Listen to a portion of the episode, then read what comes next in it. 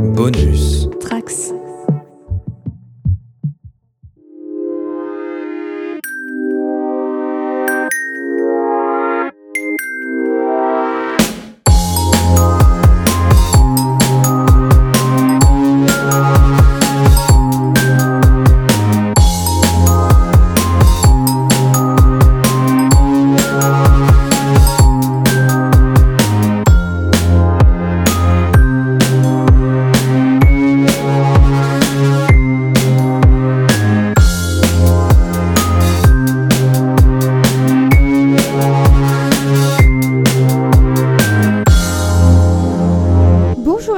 À tous et bienvenue dans le Lemon Adaptation Club, le podcast consacré aux adaptations en tout genre. On espère que vous allez bien en ce mois d'avril. Nous, on se retrouve aujourd'hui pour terminer notre séquence consacrée aux adaptations en série, à savoir des séries qui ont été adaptées ou qui adaptent un autre médium. On avait déjà fait pour rappel Fleabag, l'adaptation du One Woman Show de Phoebe Waller-Bridge. On avait également fait le mois dernier 21 Jump Street d'après la série télévisée de la Fox. Et cette fois, on s'attaque à What We Do et The Shadows, le film de Taika Waititi et Jermaine Clement, qui a été adapté en série télévisée depuis 2019 sur la chaîne FX. Et pour parler aujourd'hui de What We Do et The Shadows, j'accueille une équipe que vous n'avez jamais entendue dans le podcast auparavant. Tout d'abord, elle est la vidéaste de la chaîne YouTube La Manie du Cinéma. Elle adore autant les chiens que la pellicule que Taika Waititi. C'est Mélanie. Salut, j'adore cette description. Eh ben écoute, j'ai mis beaucoup de temps à préparer des descriptions pour chacun d'entre vous, donc très heureuse qu'elle te plaise. Comment ça va?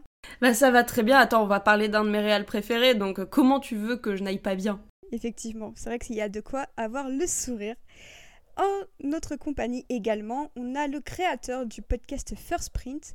Il est également sur Comics Blog et il a un nouveau podcast en préparation dont il nous parlera peut-être. C'est Arnaud Kikou, comment ça va? Bonjour Océane, ça fait longtemps que je voulais être ici pour parler de citron et d'adaptation, donc merci pour l'invitation. Trop bien. Euh, est-ce que toi tu, tu aimes autant Taika Waititi que Mélanie ou est-ce que euh, c'est un peu moins fort? Alors je crois que je ne veux pas l'épouser, mais à part ça, je l'aime quand même beaucoup. Ça va, je reste proms Super. dessus. Oui, je te, le, je te le laisse volontiers. Mais je veux bien être témoin. Pas de souci, et mon chat apportera les alliances euh, devant Monsieur le maire si besoin. Et enfin, notre dernier invité écrit pour le site Clone Web et participe également au podcast Happy Hour qui parle de pop culture sous tous ses angles.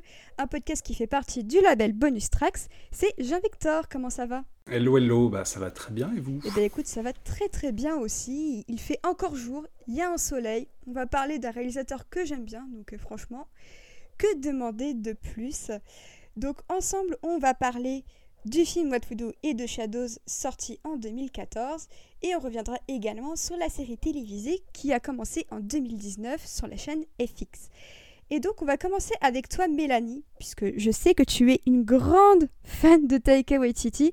Est-ce que tu veux un peu nous parler de lui et de sa carrière et de pourquoi tu l'aimes à ce point? Bah, Taika Waititi, c'est un réalisateur euh, néo-zélandais qui euh, aime euh, son pays, qui en parle très très bien, qui est en fait un réalisateur qui fait des choses aussi tarées que émouvantes. Euh, on peut, voilà, on... la plupart des gens l'ont connu avec euh, le film, bah, justement, euh, What We Do in the Shadows, ou même le fait qu'il ait réalisé Thor.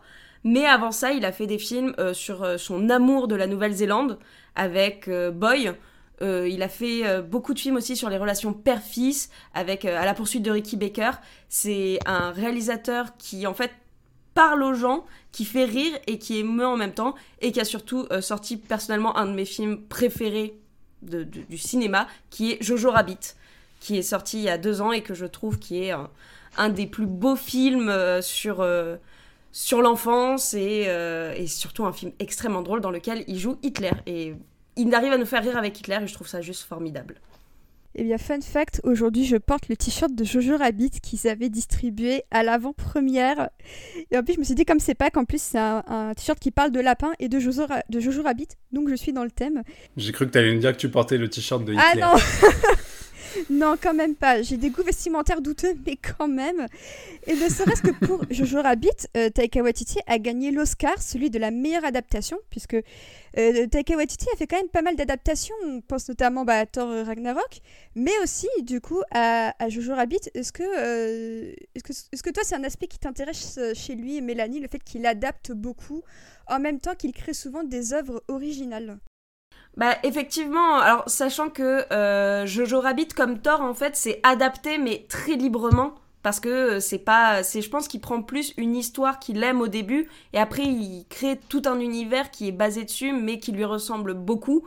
Euh, et en fait il met dans ses adaptations il met énormément de lui-même. C'est il n'y a pas un seul film de Taika Waititi qui ne parle pas de la relation père-fils en fait. Déjà pour dire ça c'est quand même assez fou. Et et je trouve qu'en fait, il arrive à chaque fois, dès qu'il fait quelque chose, il se l'approprie, mais en restant quand même. Euh, en gros, Taika Waititi, dès qu'il fait euh, des films, voilà, c'est très personnel. Il met vraiment euh, son, son point de vue à lui, il met vraiment son histoire à lui, mais ça reste. Ça, ça plaît à tout le monde, quoi. C'est vraiment universel. Voilà, ça reste des histoires qui sont vraiment universelles et qui peuvent plaire à n'importe qui. Euh, Jean-Victor, comment tu avais découvert Taika Waititi? Est-ce que c'était avec euh, What We Do de Shadows ou est-ce que tu le connaissais déjà un petit peu euh, d'avant? Non, non, j'ai découvert lui et tous ses confrères de Flight of the Concords avec What We Do in the Shadows parce que j'avais jamais vu leur série auparavant et ni les, les films qu'il avait fait avant, je les ai découverts aussi après, donc tout est arrivé avec cette histoire de vampire. Très bien. Et Arnaud? Alors, euh, je connaissais pas, j'avais pas retenu le nom de Waititi euh, au, sens propre, mais c'est vrai qu'il réalisait des, épisodes de Flight of the Concords et euh, ben moi, c'était par, c'est par Flight of the Concords surtout que j'ai découvert aussi Jemaine Clement. donc, ben, quand c'était sorti à l'époque, je me rappelle que c'était mon en 2007, mon frère qui m'avait passé les épisodes piratés. J'avais adoré cette série, donc j'avais retrouvé avec énormément de plaisir ensuite, ben, notamment Jemaine et, et, découvert le visage de Taika Waititi dans le film quand c'était sorti 2014, puisque euh, il y avait une projection spéciale au, Festival du film fantastique européen de Strasbourg, quand j'y vivais encore. Et euh, bah, euh, c'était un film qui était en, en, projection spéciale pour un, Midnight Movies. parce que voilà, tout, pendant toute la semaine, ils font vraiment les films les plus délurés, parfois les plus gore et aussi les, trucs un peu, un peu rigolos. Donc, ouais, j'avais découvert à cette époque-là. Et puis après, ben, le nom est resté quand il a débarqué ensuite chez Marvel Studios. Mhm. très bien. Bah, justement, vous parliez tous les deux de Flight of the Concords.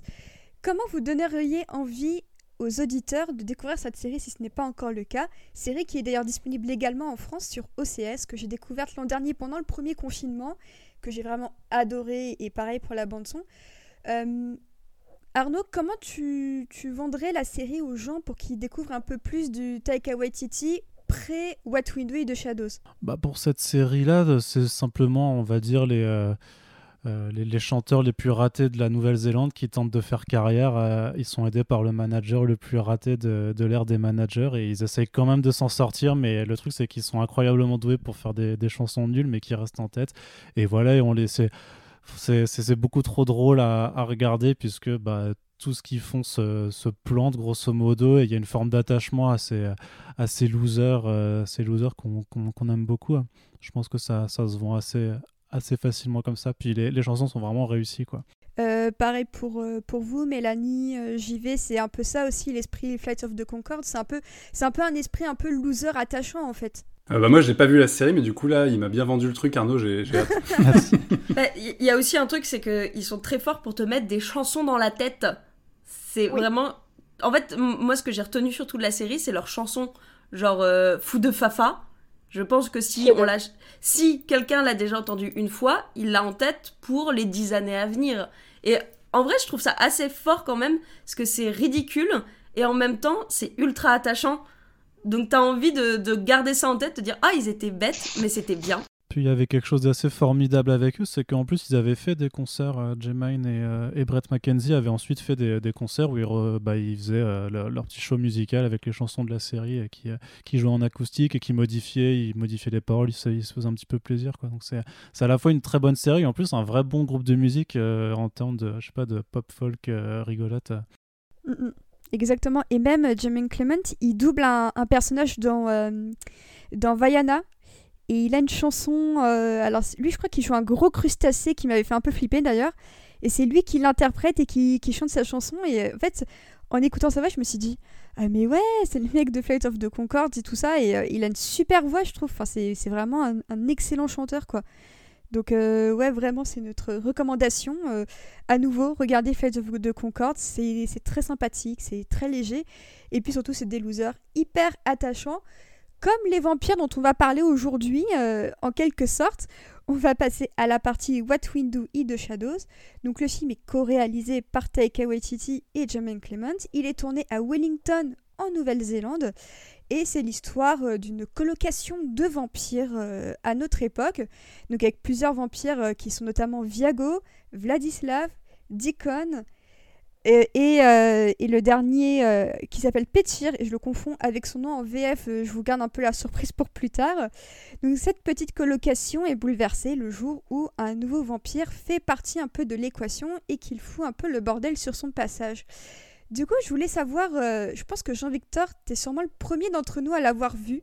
Est-ce que tu peux nous raconter un peu comment c'était de voir le film en festival à Neuchâtel? Ouais, j'ai vu le film euh, au mois de juillet 2014 euh, à Neuchâtel en Suisse, au NIF, le Neuchâtel International Fantastic Film Festival. Et euh, ce qui est assez marrant, c'est que c'est un festival de genre qui dure une dizaine de jours, qui attire évidemment des fanats de films d'horreur, de films fantastiques, de films gore et tout ce, genre de choses. Donc forcément, le film, naturellement, était en sélection. Et euh, il y, a, des séances en fait qui sont organisées les week-ends euh, où généralement il y a quand même un public qui est un peu plus diversifié, qui vient au festival parce que ça amène un peu d'animation dans cette ville au bord d'un lac qui est absolument magnifique.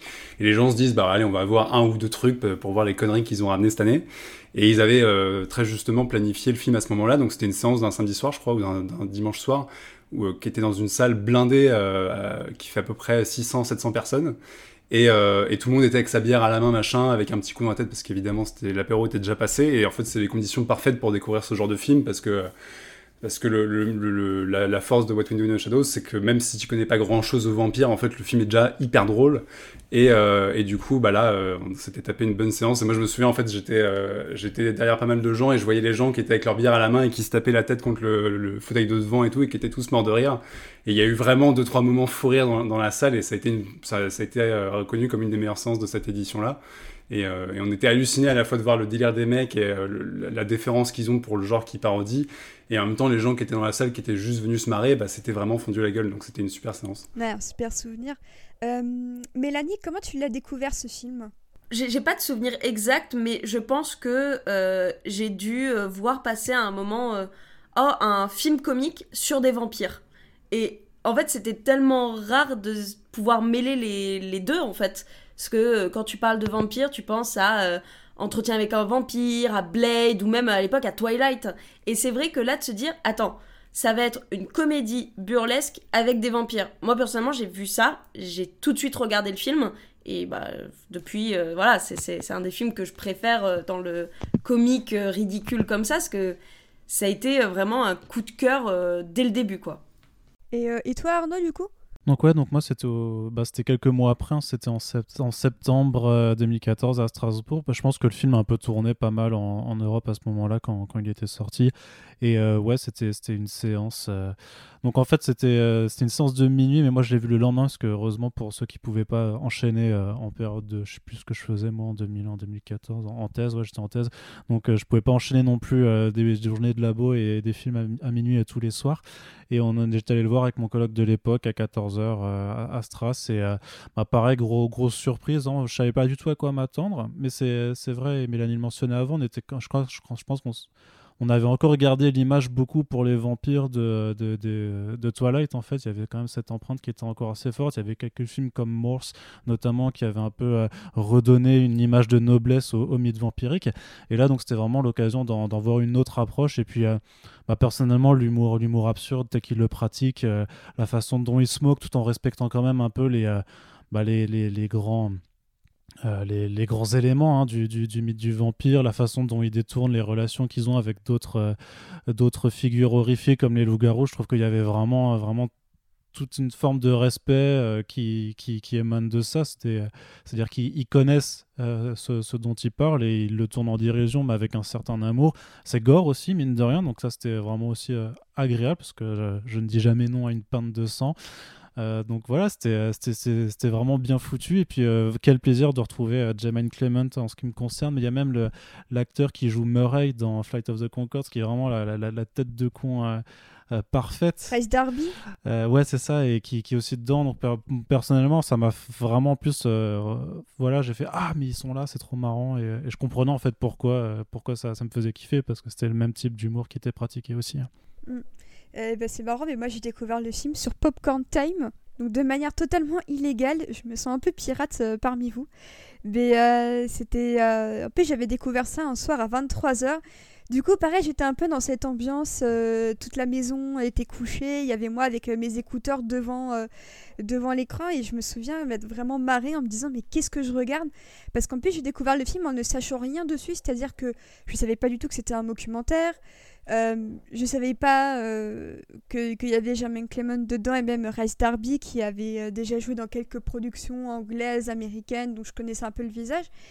Euh, et, franchement, j'ai le souvenir d'un film hyper attachant où à la fin, tu voulais limite continuer à voir leurs aventures. En mode, bah, maintenant que la fin est ce qu'elle est, comment ça va se continuer pour eux? Comment est-ce que cette cohabitation maintenant à échelle plus large va se dérouler? Et c'est ça, euh, je pense que Mani, tu seras d'accord, c'est que c'est vraiment un film aussi très attachant. Ah, mais complètement. En fait, c'est. Euh, là, avec ce film, c'est pas j'ai envie de dire, c'est pas comme une histoire normale, justement, du fait que ce soit un documentary. C'est que un film, c'est il y a un début, un milieu, une fin. Là, en fait, on arrive en plein dans l'action.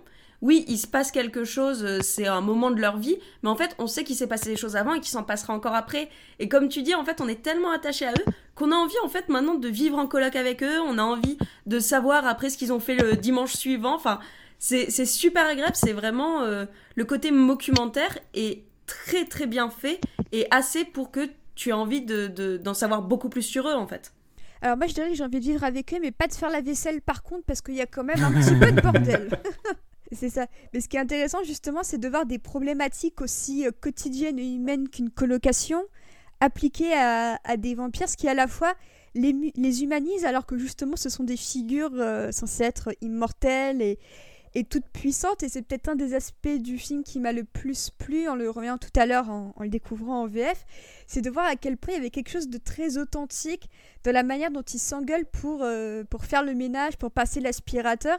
C'est quelque chose qu'en fait on pourrait vivre au quotidien euh, parce que j'ai vécu en colocation, je pense que tout le monde ici a vécu en colocation et je pense que c'est des problématiques qu'on a tous vécues et, que, et dans lesquelles on peut se retrouver. C'est pour ça que c'est aussi un film qui je pense est parfait à voir quand, quand tu es en colocation parce que tu t'y retrouves vachement en fait. Et sur le sur l'aspect vampirique, il y a un truc qui, je pense, le détache un peu de la masse des films de vampires, c'est que généralement le, le, genre vampirique et le mythe du vampire, c'est quelque chose qui est toujours un peu sombre et un peu négatif.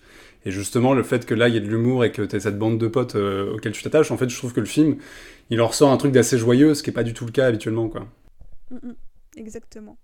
Euh, Arnaud, est-ce que tu voulais ajouter quelque chose sur cette dimension un peu euh, vampirique, euh, drôlatique? Non, mais c'est ce que c'est ce que vous avez dit, c'est que le fait de les de de, en fait, de désacraliser un petit peu cette, cette image. Euh, alors certes, le vampire est toujours immortel, il boit toujours du sang, il est capable de prouesse, de transformer en chaussure et tout ça, mais effectivement, il galère euh, voilà, avec la vaisselle, euh, il galère avec le ménage, il n'arrive pas non plus à s'en sortir tout seul, puisqu'il est, il est forcément nocturne, et le fait de les adapter aussi bah, à, à la vie moderne, ça, en fait, ça les rapproche juste de nous et on arrive un, petit peu simplement à s'identifier et à se dire bon, bah, au final, être un vampire, c'est pas non plus, c'est pas, c'est pas si incroyable que ça. Et je trouve que ça, ça apporte, ça apporte quelque chose de, de euh, même de, de, pouvoir un peu imaginer la façon dont, ils, dont un, vampire essaierait de, de, de, de s'adapter à, à, nos vies euh, actuelles quand tu les vois galérer à envoyer des mails ou à comprendre comment un ordinateur fonctionne, euh, par exemple, hein, ce genre de choses. C'est vrai. J'adore le, le, gag du, du, du, du crucifix que Viago envoie euh, et à chaque fois ça me fait mourir de rire parce qu'il a l'air terrifié de se retourner de voir le, le, pauvre crucifix. Ça me fait beaucoup rire. D'ailleurs, pour parler un petit peu des personnages, donc on a, comme je l'ai dit tout à l'heure, Viago, Vladislav, Dikon et euh, Petir. Est-ce qu'il y a un de ces vampires qui est un peu votre préférence? Par exemple, moi je suis très team Viago parce qu'à la fois il est un peu dandy et en même temps il est, je le trouve très très pur en fait dans sa manière de d'être la porte d'entrée du spectateur justement euh, Mélanie. Ah mais je bah déjà il est joué par Taika Waititi donc déjà c'est un ça donne encore plus envie. Je trouve que c'est, euh, bah, comme tu dis, ce côté dandy, c'est celui où t'as envie d'être son pote parce que tu sais que lui, il a envie de vivre à cette époque-là, alors que les autres, bah, ils sont un petit peu en dehors quand même, ils vivent vachement dans le passé, alors que lui, au contraire, il veut essayer de s'adapter et il a ce regard en fait d'enfant tout du long. Euh, il essaye de, calmer tout le monde, arrondir les bords. Et en fait, ça le rend vraiment très très attachant. Et, et il est chou, quoi. C'est avec ses petites bouclettes et tout. Et enfin, je la, je la trouve trop chou. et ses looks vestimentaires avec ses petites chemises à jabot euh, et son pantalon de treillis euh, militaire. cette scène de relooking est incroyable. est-ce que Jean-Victor, Arnaud, est-ce que vous avez un vampire préféré dans toute la bande? Moi, j'avoue, j'aime beaucoup euh, Pétir, donc le, vampire qui a 8000 ans et qui a, des gros, gros, problèmes de dentition. Parce que c'est vraiment l'hommage euh, direct à Nosferatu, qui est quand même une des créatures les plus effrayantes du cinéma. Et je trouve qu'en avoir fait un truc comique comme ça, on assume complètement le fait que le personnage est hideux. Et quand tu le vois, euh, la, première fois, quand il ouvre son cercueil, t'as un peu peur. Et quand il ouvre les yeux, tu sursautes et tout. Et donc, je trouve qu'ils ont trouvé le bon milieu entre à la fois, on va se foutre de la gueule de ce personnage-là, enfin, de cette, cette, figure du vieux vampire croulant, un peu vraiment effrayant et en même temps, en faire un truc sympa et rigolo, quoi. Ils ont trouvé le juste milieu avec ce personnage-là, et en plus, bon, il, ne traverse pas le film, malheureusement. Donc, euh, Rip Pétir et mes hommages à Pétir. et toi, Arnaud? Bah, C'est juste que dans, vraiment, dans, dans l'ensemble de ces personnages, c'est aussi les différentes formes que le vampire a pu prendre dans certaines œuvres de culture, euh, de culture populaire, quoi. Donc, euh, effectivement, avec Nosferatu d'un côté, enfin, moi, j'aime bien celui de, qui est joué par J.M. Clement, puisque c'est Vladislav. Vladislav voilà puisque c'est plus euh, voilà le, le, vampire européen euh, tel, tel, qu'on se le représente euh, dans les dans les romans dans voilà dans, dans, dans la vieille littérature donc c'est aussi intéressant d'avoir ces, ces, quatre types de, vampires pour avoir un petit peu les, les différentes représentations qu'on a pu s'en faire ou que enfin que l'humanité s'est construite en fait au, fur et à mesure de son de son évolution après, je t'avoue que c'est pas le plus important, mais j'ai aussi un kiff pour Pétir, juste parce qu'il est, enfin, il est beaucoup trop marrant. Euh. il est juste beaucoup trop marrant, quoi. Et je donnerai une petite mention spéciale aussi à Deacon et à sa fameuse danse indienne. Je trouve que le moment où il danse, c'est un de mes préférés du film et je, le trouve euh, dans son petit Marcel euh, troué et, son pantalon en cuir. à chaque fois, je suis explosée de rire.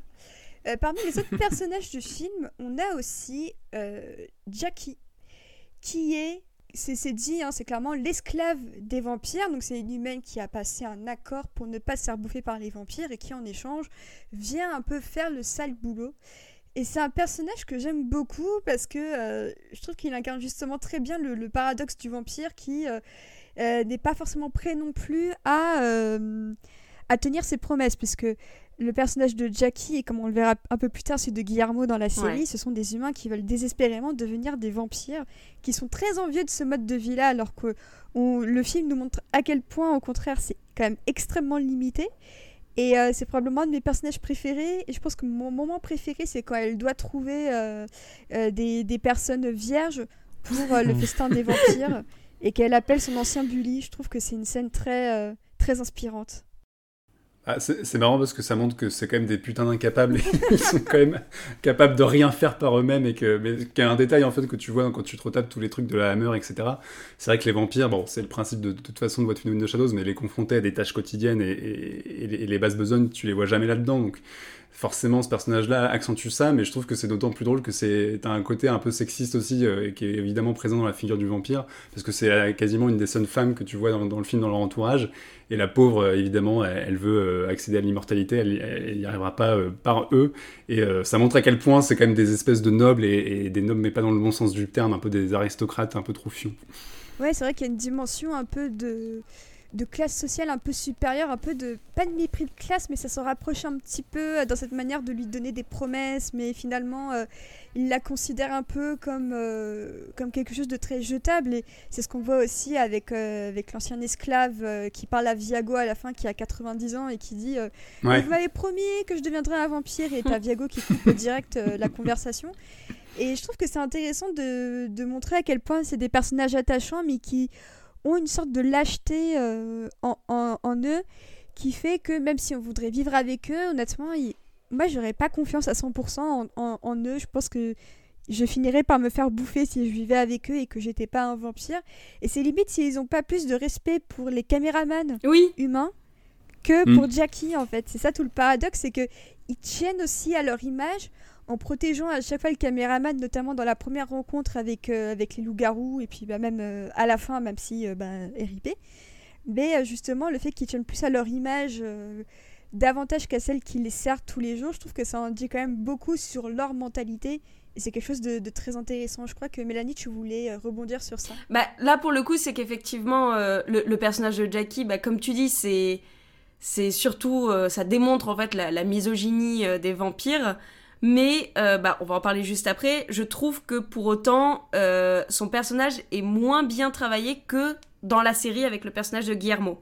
Donc ça, voilà, on va, on va sûrement en parler après. Mais c'est, je trouve qu'elle est presque trop en retrait. Justement, c'est plus, euh, elle, elle, est plus là pour montrer que sont des, les vampires sont des personnages misogynes plutôt que montrer en fait qu'ils foutent rien. En tout cas, moi c'est comme ça que je l'ai ressenti, surtout quand tu le mets en parallèle avec le personnage de Guillermo dans la série, qui lui est de très loin euh, le, personnage parfait du soumis. Euh, tu voulais réagir, Jean-Victor? Non, non, je suis d'accord avec ça, et puis ça, ça, montre à quel point c'est des gros lâches. mais, ce qui est bien, parce que quelque part, euh, c'est aussi le truc, c'est que forcément on s'attache à ces personnages-là, mais je pense que c'est une des, des, grandes forces du film, c'est aussi de, c'est toujours compliqué quand tu fais de la parodie et que tu t'apprêtes à, quand même à tourner en dérision des, figures un peu mythologiques comme ça. Euh, moi, je trouve que c'est un, vrai jeu d'équilibriste parce que tu peux très vite en fait vraiment tomber dans le cynisme ou l'ironie facile. Et j'ai beaucoup de mal en fait quand tu tournes en dérision des genres horrifiques. Et là, je trouve que justement, ils ont, ils ont le bon milieu parce qu'ils les traitent quand même comme des connards. C'est-à-dire que, ok, ils sont marrants, ces vampires, ils sont attachants et tout, mais c'est des vampires. Et, euh, ça, ça fait, enfin, ce personnage-là de, de, Jackie prouve aussi que euh, bah, ça reste quand même des mecs mal intentionnés et que c'est des salopards, quoi et qui, qui tue des gens, quoi. Parce que bah, Jackie, que, ouais, son rôle, c'est de trouver... Euh, il y, y, a ce, y a ce plan euh, où on a le, le, le, le copain, euh, justement, de, de Jackie qui y est invité et qui essaie de fuir la maison. Il y en a ce, ce, plan où le caméraman le suit et qui, et qui voit sa copine en train de se faire bouffer. Je trouve que c'est un des moments du film qui te rappelle que derrière la déconnade, il y a, y a aussi ces monstres-là qui veulent bouffer avec tout ce sang qui gicle, je trouve que c'est un des moments les plus horrifiques du film. Et c'est un de ceux qui me fout le plus de frissons et qui, et qui te rappelle quand même que sous l'aspect un peu marrant, euh, pas feel good, mais euh, un peu de, de, banalisation du vampire, il reste quand même des tueurs, quoi.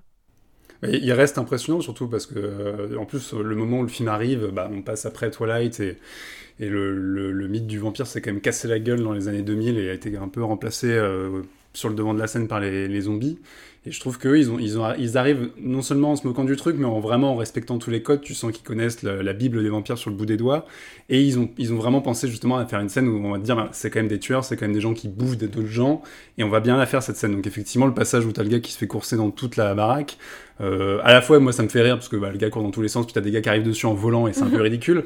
Mais en même temps, quand il se retrouve enfermé dans le noir et que tu te dis putain, il y en a un qui va lui sauter dessus, t'es pas bien quoi. Donc ça marche bien. Le, ils ont le juste milieu là-dessus. C'est quand même, ils arrivent à faire un, un, film où tu éclates de rire parce que il euh, y a euh, une explosion de sang et que Viago il est là en mode oups si je me suis loupé. mais ils arrivent en même temps, cinq minutes plus tard, à te faire un jump scare. vraiment qui te met très mal Justement, bah là, il me semble, c'est Pétir, justement, qui fait peur à ce fameux gars. Et, euh, et vraiment, ça fait partie des jumpscares, vraiment, où tu, tu... En fait, ce qui est génial, c'est que tu t'attends pas à sursauter dans ce genre de film, parce que on te le vend comme une grosse comédie bien potache, mais on arrive quand même à te faire bader comme il faut, quoi. Hmm. Oui, c'est vrai qu'arrivé à ce moment-là du film, tu t'attends pas du tout à avoir une scène comme ça, quoi et puis surtout, tu as, une scène de malaise aussi qui monte au fur et à mesure, puisqu'ils sont à table, il y a de la musique un peu désuète sur euh, le tourne-disque. Euh, tu les vois que les deux, ils sont là en mode Mais qu'est-ce qu'on fout là en fait? Euh, pourquoi j'ai invité pourquoi j'ai invité de venir pourquoi j'ai accepté de venir chez mon ancienne chez l'ancienne oui puis avec, la conversation super awkward où il leur dit ah, vous êtes vierge? Bah non. Et puis le fameux coup des, des raviolis qui sont en fait des asticots en fait, moi, je peux pas voir. En fait, les plans sur l'assiette avec ces spaghettis asticots, je ne peux pas voir ça. Ça me, ça me rentre dans la peau. J'ai trop peur. Enfin, je trouve ça trop dégueu. Donc, c'est horrible.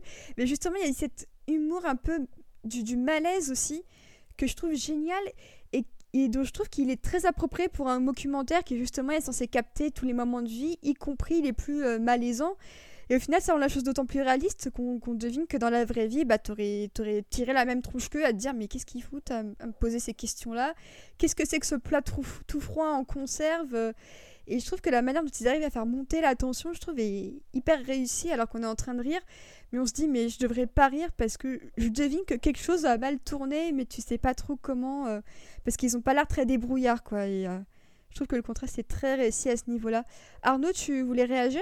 Puis c'est aussi l'idée, tu vois, qu'ils arrivent jamais forcément à bien cacher le fait que ce soit des vampires. Ils ont une façon de parler qui est trop, qui est trop chelou. Et, quand tu te mets un peu à la place de la situation des humains, tu, te demandes aussi, mais comment est-ce que je réagirais si j'étais en face de, de pareils? Est-ce que je serais aussi bête que dans le film et je capterais pas du tout? Ou est-ce que je commencerais à me douter de quelque chose dès les premières minutes? Et je trouve ça au final, c'est toujours ce genre de décalage de façon qui provoque des réactions, qui provoque euh, le rire ou, euh, l'angoisse euh, ou, même le malaise. Donc c'est ouais, c'est bien de, jouer avec ces, décalages-là.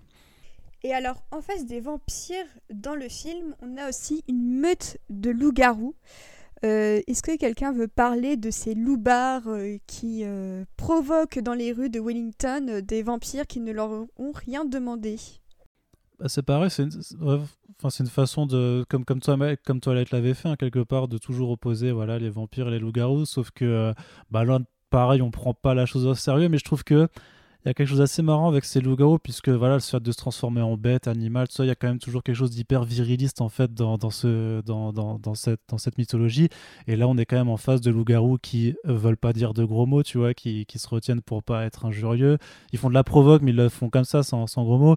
Euh, ils essaient de se contenir, de pas se transformer, justement, d'être plutôt calme. Donc ça paraît, c'est une forme de. Euh, de reconnaissance de ce que c'est ce, ce, mythe tout en, tout en essayant de l'adapter à, à, quelque chose d'un peu plus moderne, reconnaître qu'en fait, bah ouais, se transformer en, grosse bête poilue, euh, bah, c'est pas forcément euh, la, grande classe non plus, quoi. Mais j'aime vraiment, le, en VO en tout cas, le, euh, on est des werewolves, enfin, on est des werewolves, not swearwolves. Oui. De, de, de, ce jeu de mots-là, je trouve vraiment assez exquis, quoi.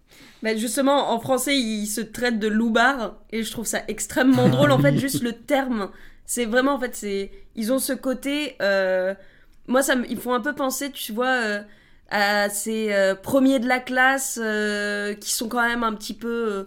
tu sais, dans, dans, les trucs d'université américaine, c'est celui qui est fort, qui est intelligent et tout, mais qui essaye de faire bien en même temps. Enfin, ils, ils, ont vraiment, en fait, ce côté de.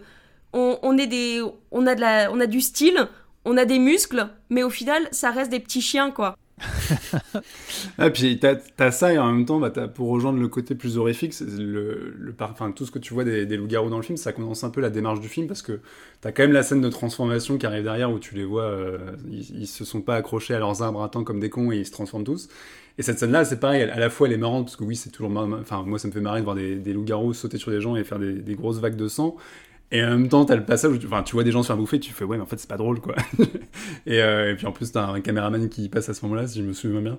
Et, euh, et tu te dis, c'est pareil, ils ont assumé les démarches jusqu'au bout, et à la fin, on va se foutre de la gueule des loups-garous, mais quand même, merde, c'est des loups-garous, et ça reste des gros monstres, et on peut en jouer aussi de leur. Enfin, mettre en avant le, côté le plus sanglant et le plus euh, viscéral de la, de la, de la bête, quoi.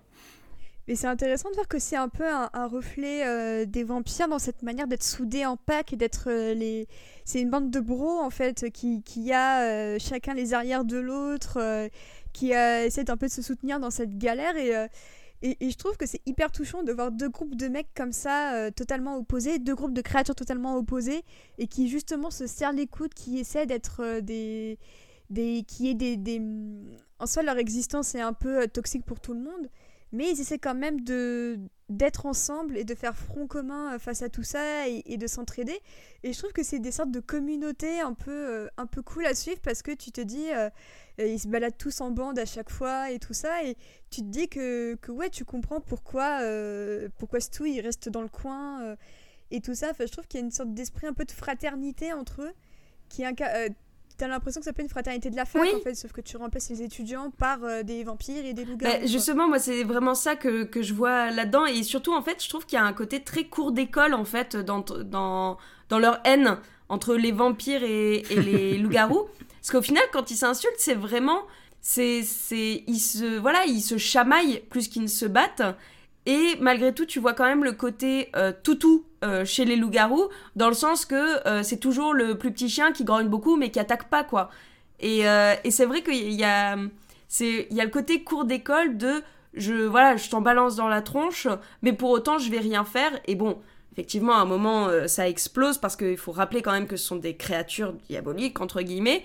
Mais tout le début, on les présente plus comme, ouais, une. Des, des, étudiants presque, t'as l'impression effectivement dans des fratries qui sont opposées et qui se chamaillent comme dans une cour d'école quoi. Et puis sur le, je, je trouve que d'un point de vue d'écriture, en fait, c'est hyper malin d'avoir mis ça dans le film parce que une des choses qui fait que tu envie d'y rester aussi, c'est qu'en en montrant ces loups-garous de façon un peu rapide, tu te rends compte que les mecs, ils ont pris en compte pas seulement le mythe vampirique, mais d'autres mythes, et que tu te dis, bah en fait, oui, ils peuvent tout faire, ils peuvent les sorcières et plein de choses, et même si le film ne montre qu'une parcelle de ça, et euh, tu as envie de voir de reste, parce que c'est vrai que les vampires, ça a toujours fonctionné sur le principe de, ces créatures qui vivent un peu reclus parmi la société, et là, tu en fait, en voyant ça, tu te dis, ils ont ouvert la boîte de Pandore, il y a plein d'autres trucs qui sont cachés dans cet univers-là, et tu as envie d'aller voir plus loin. Ouais, et c'est pour ça que la, série en est une bonne prolongation, on en parlera un peu plus tard. Mais c'est vrai que quand on voit la manière dont il touche un peu à chaque lore, y compris euh, le chasseur de vampires, mm. que tu, qui est à peine esquissé dans une scène ou deux un peu humoristique, alors qu'en fait c'est quelque chose qui, bah, qui est pris très au sérieux dans la deuxième partie du film, puisque c'est un chasseur de vampires qui aura raison finalement de pétir suite à une, une bêtise dite par Nick. Mais euh, justement, la première apparition du chasseur de vampires, c'est euh, Nick qui lui dit Bah écoute, mec, je suis un vampire. Et lui, en fait, ce qu'il répond euh, Haha, bah moi, je suis un chasseur de vampires. Et tu te dis. et en fait, je trouve que le premier réflexe du spectateur, quand tu sais un peu et que à ce moment-là du film, tu es déjà un peu en connivence avec leur vision des choses et tout ça, tu te dis, c'est hyper crédible qu'ils sont un chasseur de vampires. Du coup, quand la deuxième chose se produit dans la deuxième partie du film, c'est une surprise pour les vampires, mais c'est pas tant une surprise pour nous, parce qu'on sait pertinemment qu'à partir du moment où tu joues avec les vampires et avec les loups-garous, bah, dans la logique, normalement, les chasseurs de vampires, c'est normal euh, qu'ils soient là.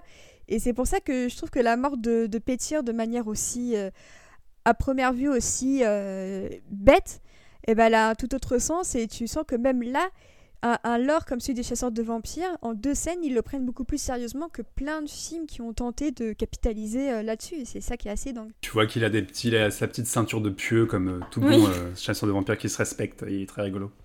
C'est ça, même dans la scène où il est mort et où il y a les flics. C'est très très drôle. Vous n'avez rien vu. c'est ça. C'est qu'en fait, le truc, c'est comme tu dis, c'est qu'ils essayent de rester sérieux dans le fond, mais dans la forme, pas du tout. Et donc, ça. On ne sait pas, en fait, comment réagir, en fait, en regardant le film, parce que tu as envie de rire et en même temps te dire, mais peut-être que euh, sur la mythologie du vampire, je suis en train de voir un truc qui se rapproche beaucoup plus qu'un Twilight, par exemple. Bon, c'est pas très dur de faire euh, mieux sur la mythologie du vampire que Twilight, mais c'est vraiment de se dire que là, on a, quand on fait vraiment euh, toutes les cases du mythe du vampire, on les a quasiment toutes cochées au final. Ouais. Puis c'est plaisant parce qu'en en fait, au fur et à mesure du film, tu te dis ah putain, ça ils y ont pensé, c'est cool. Et puis au fur et à mesure, tu te dis ok, les gars ils connaissent vraiment le truc sur le bout des doigts quoi. Et puis ils trouvent aussi plein de trouvailles hyper euh, faciles euh, face à leurs problèmes. Par exemple, bah, ils ont des réveils pour se réveiller. Euh, pour regarder des couchers de soleil, ils vont sur YouTube ah, regarder des couchers de soleil. C'est incroyable. Et puis, euh, je pense que l'une de mes trouvailles préférées du film, c'est que comme ils ne peuvent pas se voir dans une glace, ils demandent aux autres de les dessiner. Et en fait, c'est tout bête dit comme ça, mais c'est hyper drôle la manière dont ils tournent ça pour se faire tout beau et tout ça. Et que justement, en fait, ils n'ont pas de, de, regard sur eux-mêmes parce qu'ils ne peuvent pas se voir, ils ne doivent compter que sur le regard des autres, mm. justement qui les déforme un petit peu. Donc même eux n'ont pas forcément de, de, de perception d'eux-mêmes qui est à ce point irréprochable et je trouve ça hyper drôle de voir qu'ils doivent compter les uns sur les autres comme ça. C'est là aussi qu'il y a tout ce principe justement de confiance parce que si jamais euh, tu fais pas confiance à, ton pote pour te, pour te dessiner correctement, ça veut dire que as, tu peux pas avoir confiance en toi et je trouve que la manière dont il lit les deux justement c'est hyper touchant en fait. Et euh, la scène du, du relooking, Oui, ah, elle est géniale. Mais il y a, y a, aussi un truc que tu as dit euh, qui est aussi super dans ce film, c'est que euh, c'est pas juste un film de vampire parmi tant d'autres, c'est aussi un film qui rend hommage au film de vampire, je trouve. Dans le mm. sens que, bah, comme tu dis, que Pétir, c'est totalement Nosferatu. C'est vraiment, c'est exactement la même tête de vampire. Et là, tu parlais de la scène où pour voir des couchers de soleil, enfin des levées de soleil, ils regardent sur YouTube. Bah ça, pour le coup, c'est un hommage à euh, une scène dans euh, Entretien avec un vampire, où vers la fin du film, Brad Pitt, il arrive à voir un, un lever de soleil grâce au cinéma. Et en fait, le truc, c'est que je pense que vraiment, si tu fouilles, il y a plein de références à d'autres films sur des vampires qui sont, qui sont sortis avant. bon, d'autant plus, je trouve, dans la série, encore plus. Mais dans le film, il y, a mm. vraiment pas mal de petits clins d'œil. Ah, c'est. On sent qu'ils sont... ils connaissent le mythe du vampire, ils connaissent le mythe du loup-garou, mais ils ont vu énormément de films de vampires également. Euh, voilà, c'est.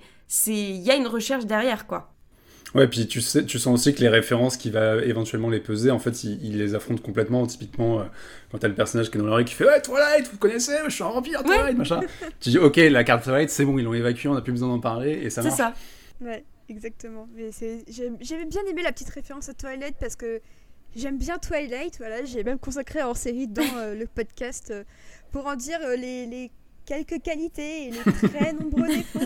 Et c'est vrai que forcément, quand on sait à quel point Twilight a été un peu moqué dans la pop culture, notamment avec ce, ce, ce, ce film parodique, je crois que ça s'appelait Mort-moi sans hésitation. Ah putain, bah, c'était atroce. Bah, quitte à quitte à choisir des moqueries euh, par rapport à Twilight, je préfère largement quand c'était Eka Waititi qui le fait, parce qu'il a beaucoup mieux compris justement l'impact qu'a eu Twilight et il sait le replacer exactement en une seule euh, réplique. Et c'est la preuve pour moi que parfois t'as pas besoin d'en faire des tonnes, juste tu places la réplique au bon moment et puis bah voilà, c'est la bonne écriture de scénario, donc euh, c'est pas donné à tout le monde.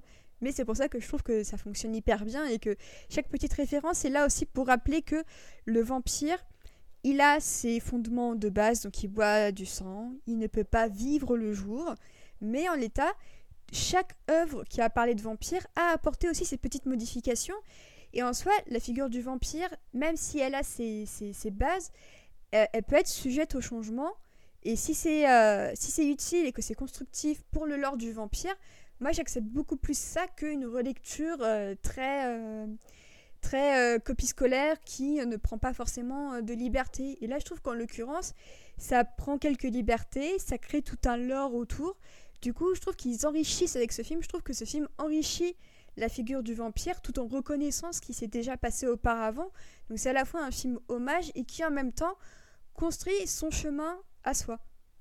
Bah, il la dépoussière, ouais, parce que c'est vrai qu'encore une fois, à ce moment-là, euh, le vampire était un peu, euh, un peu tombé en désuétude, et tu te dis en voyant ça, bah non, en fait, les vampires, ça peut toujours être cool, et ça peut être aussi drôle, euh, ce qui n'est pas forcément le cas auparavant, et en même temps, ça garde sa nature un peu effrayante et fascinante. Mhm. Et on parlait tout à l'heure du fait que les, les, vampires dans ce film étaient quand même de grands enfants, comme les loups-garous.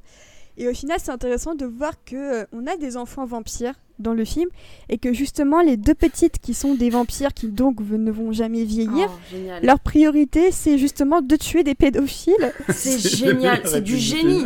C'est du génie.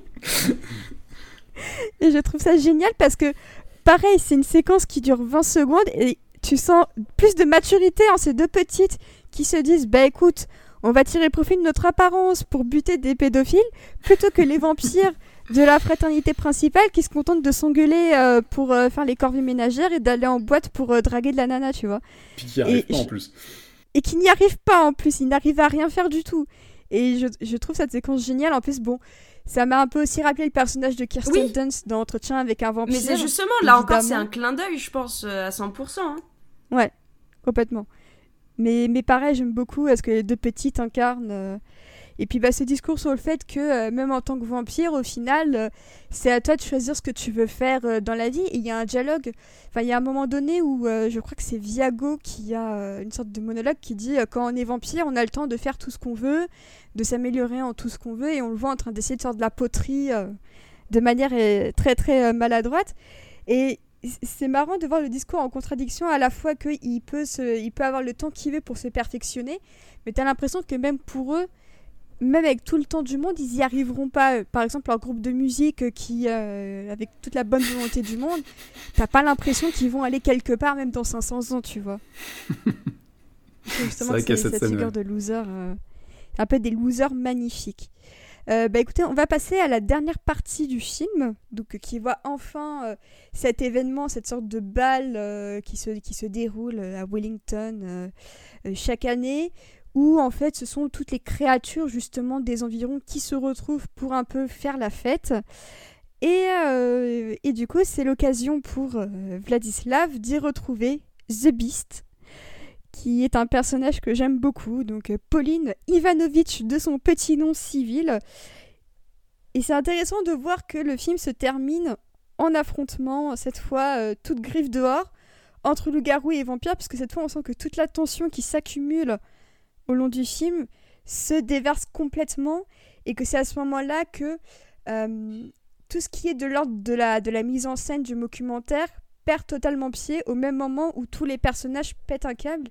Et je trouve que c'est une super idée que à partir du moment où euh, l'humain n'arrive même plus à suivre ce qui se passe tellement ce qui se passe autour de lui, en fait, c'est des créatures fantastiques et il ne peut même pas suivre leur rythme. Et je trouve que c'est quelque chose de très, très intéressant. Est-ce que vous aviez un avis sur cette dernière partie euh, ô combien euh, meurtrière? Moi, j'avoue que c'est vraiment en fait la partie que j'aime le moins du film, en fait, je crois. C'est, en fait le truc, c'est que toute l'essence du film qui est, euh, mais même en fait simplement le côté mockumentary, c'est on suit leur quotidien et là en fait on s'ancre trop dans dans de la fiction, dans leur dans, dans un passage, alors que je préférais connaître leur quotidien plutôt que ce moment du bal euh, que, que je trouve vraiment beaucoup moins bon et en fait, t'as envie juste de les voir euh, s'engueuler pour faire la vaisselle, quoi. Je pense que c'est vraiment ça l'essence du film. Et là, voilà, le fait qu'ils doivent se battre euh, pour euh, des questions d'honneur plus qu'autre chose, je trouve que ça dessert un peu le film. Bah, après, ça rejoint, je pense, aussi l'idée que de, la mythologie des vampires avec les affrontements qui datent de siècles, de siècles machin, et de, rappeler quand même que c'est des mecs qui vivent 300 ans, 600 ans et qui se traînent des casseroles comme tout le monde. Donc c'est aussi pour rejoindre ça et, montrer qu'il y a encore une fois toute une mythologie derrière. Et euh, mais ce qui est marrant, c'est qu'effectivement, tu as, ce côté un peu forcé parce que c'est quand même un film où pendant 45 minutes, il n'y a pas tellement d'enjeux. En fait, on est vraiment là pour plonger dans le quotidien de ces gens-là et les confronter euh, à la vie de tous les jours. Mais il n'y a, a, pas. Euh, c'est un moment, enfin, à part l'arrivée du, personnage du nouveau vampire, concrètement, c'est quand même très léger et tu sens qu'à la fin, ils se sont dit il faut quand même qu'il y ait un enjeu final et qu'il y ait un troisième acte où il y a quelque chose qui va se résoudre et qu'il qui va y avoir un conflit parce que sinon, bon, bah, euh, dans les règles de scénario, il faut qu'il y ait ça, sinon c'est pas bien quoi. Mais c'est vrai que pour le coup, c'est un, un, peu plus forcé. Mhm. Mais après, j'aime bien la séquence du, du, bal en tant que tel puisque tu as l'impression d'être. Euh, de la salle communale d'une toute petite ville euh, dans un coin paumé de la France. J'aime beaucoup cette esthétique. La salle des fêtes. C'est très drôle. C'est ça, c'est un peu le bingo de la salle des fêtes chez, ta grand-mère. C'est plutôt mignon, mais je trouve que ça poursuit un peu euh, à la fois ce côté, euh, c'est des créatures très mythiques, et en même temps l'environnement qui les entoure n'a rien de forcément mythique. Et tu te demandes un peu ce que tout le monde fout là, alors que euh, c'est des gens qui pourraient vivre n'importe où en fait, mais qui ont quand même choisi de vivre à Wellington, en Nouvelle-Zélande. Donc c'est pour ça que je trouve le contraste un, peu rigolo. Mais c'est vrai que une fois que, que Stu il, euh, il, euh, euh, blesse Julian, donc le, petit ami de, de, The Beast de Pauline. C'est vrai qu'effectivement, on sent qu'il faut recoller un petit peu dans les rails du troisième acte mm. conventionnel dans les films où il doit y avoir un enjeu de, de combat parce que sinon, qu'est-ce qu'on en tire? Bon, après, en plus, sa conclusion est plutôt Enfin, je, vais pas dire mignonne parce que je souhaite à personne de devenir un loup-garou et je souhaite à personne d'être un caméraman mort dans un affrontement entre vampires et loup-garou. Mais, euh, mais bon, la, la, fin est quand même mignonne. Euh. mais c'est vrai, je, suis d'accord avec Mélanie, je trouve que c'est c'est peut-être ce qui intéresse le moins au final que ce slice of life où euh, puisqu'en plus il y a de nombreuses coupures dans le film en mode un mois plus tard, deux mois plus tard, donc bien montrer qu'il s'installe quelque chose dans le temps. Et c'est vrai que le, dernier acte fait quand même un peu plus euh, conventionnel que les deux premières parties euh, du film. T'en penses quoi, Arnaud? Bah, Moi, j'aime quand même bien juste dans cette dernière partie euh, le fait que, enfin, comme ça arrive un petit peu avec Pétir avant, c'est que c'est un film qui rappelle qu'il y a des conséquences quand même sur ces personnages. Tu vois, c'est que on peut mourir, on peut, on peut être transformé, on peut, il y, a, des vraies évolutions, et je trouve que c'est, c'est intéressant de, d'avoir ce genre de bah, d'évolution tout simplement et de se dire que tout le monde n'est pas en fait hors de danger parce que, euh, parce que la caméra a choisi de se concentrer sur eux.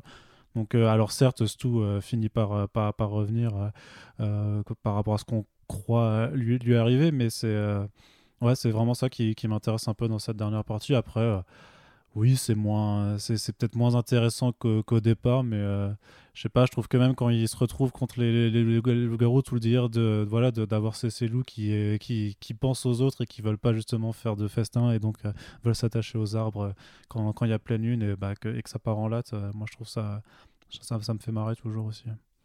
Très bien. Et puis bah du coup, donc à la fin euh, du film, hein, je vous autorise à passer ce passage si vous n'avez pas encore vu le film, je vous conseille de vous jeter dessus. Il est dispo sur la plateforme Shadows en VO et dans la VF dont on va parler euh, un peu plus tard. Et du coup, à la fin, eh bien, on découvre que ce brave Stu a survécu à ses blessures provoquées par les loups-garous et qu'en plus il est devenu un loup-garou et que comme il était le meilleur pote de Nick, et eh bien maintenant il y a une amitié entre loup-garou et vampire grâce à la force de l'amitié. et ça, c'est un beau message de fin. Ça c'est beau. Ça c'est un beau message de. C'est vrai qu'on en a pas trop parlé, mais le personnage de Stu, il est vraiment formidable. C'est, on, l'entend quasiment pas. Euh, il, est, il fait acte de présence, mais en fait sans lui, je pense que le film s'effondrait sur euh, beaucoup de choses. C'est en fait, tu, tu sens que il est tout seul, mais qui porte absolument tout, et je le trouve formidable.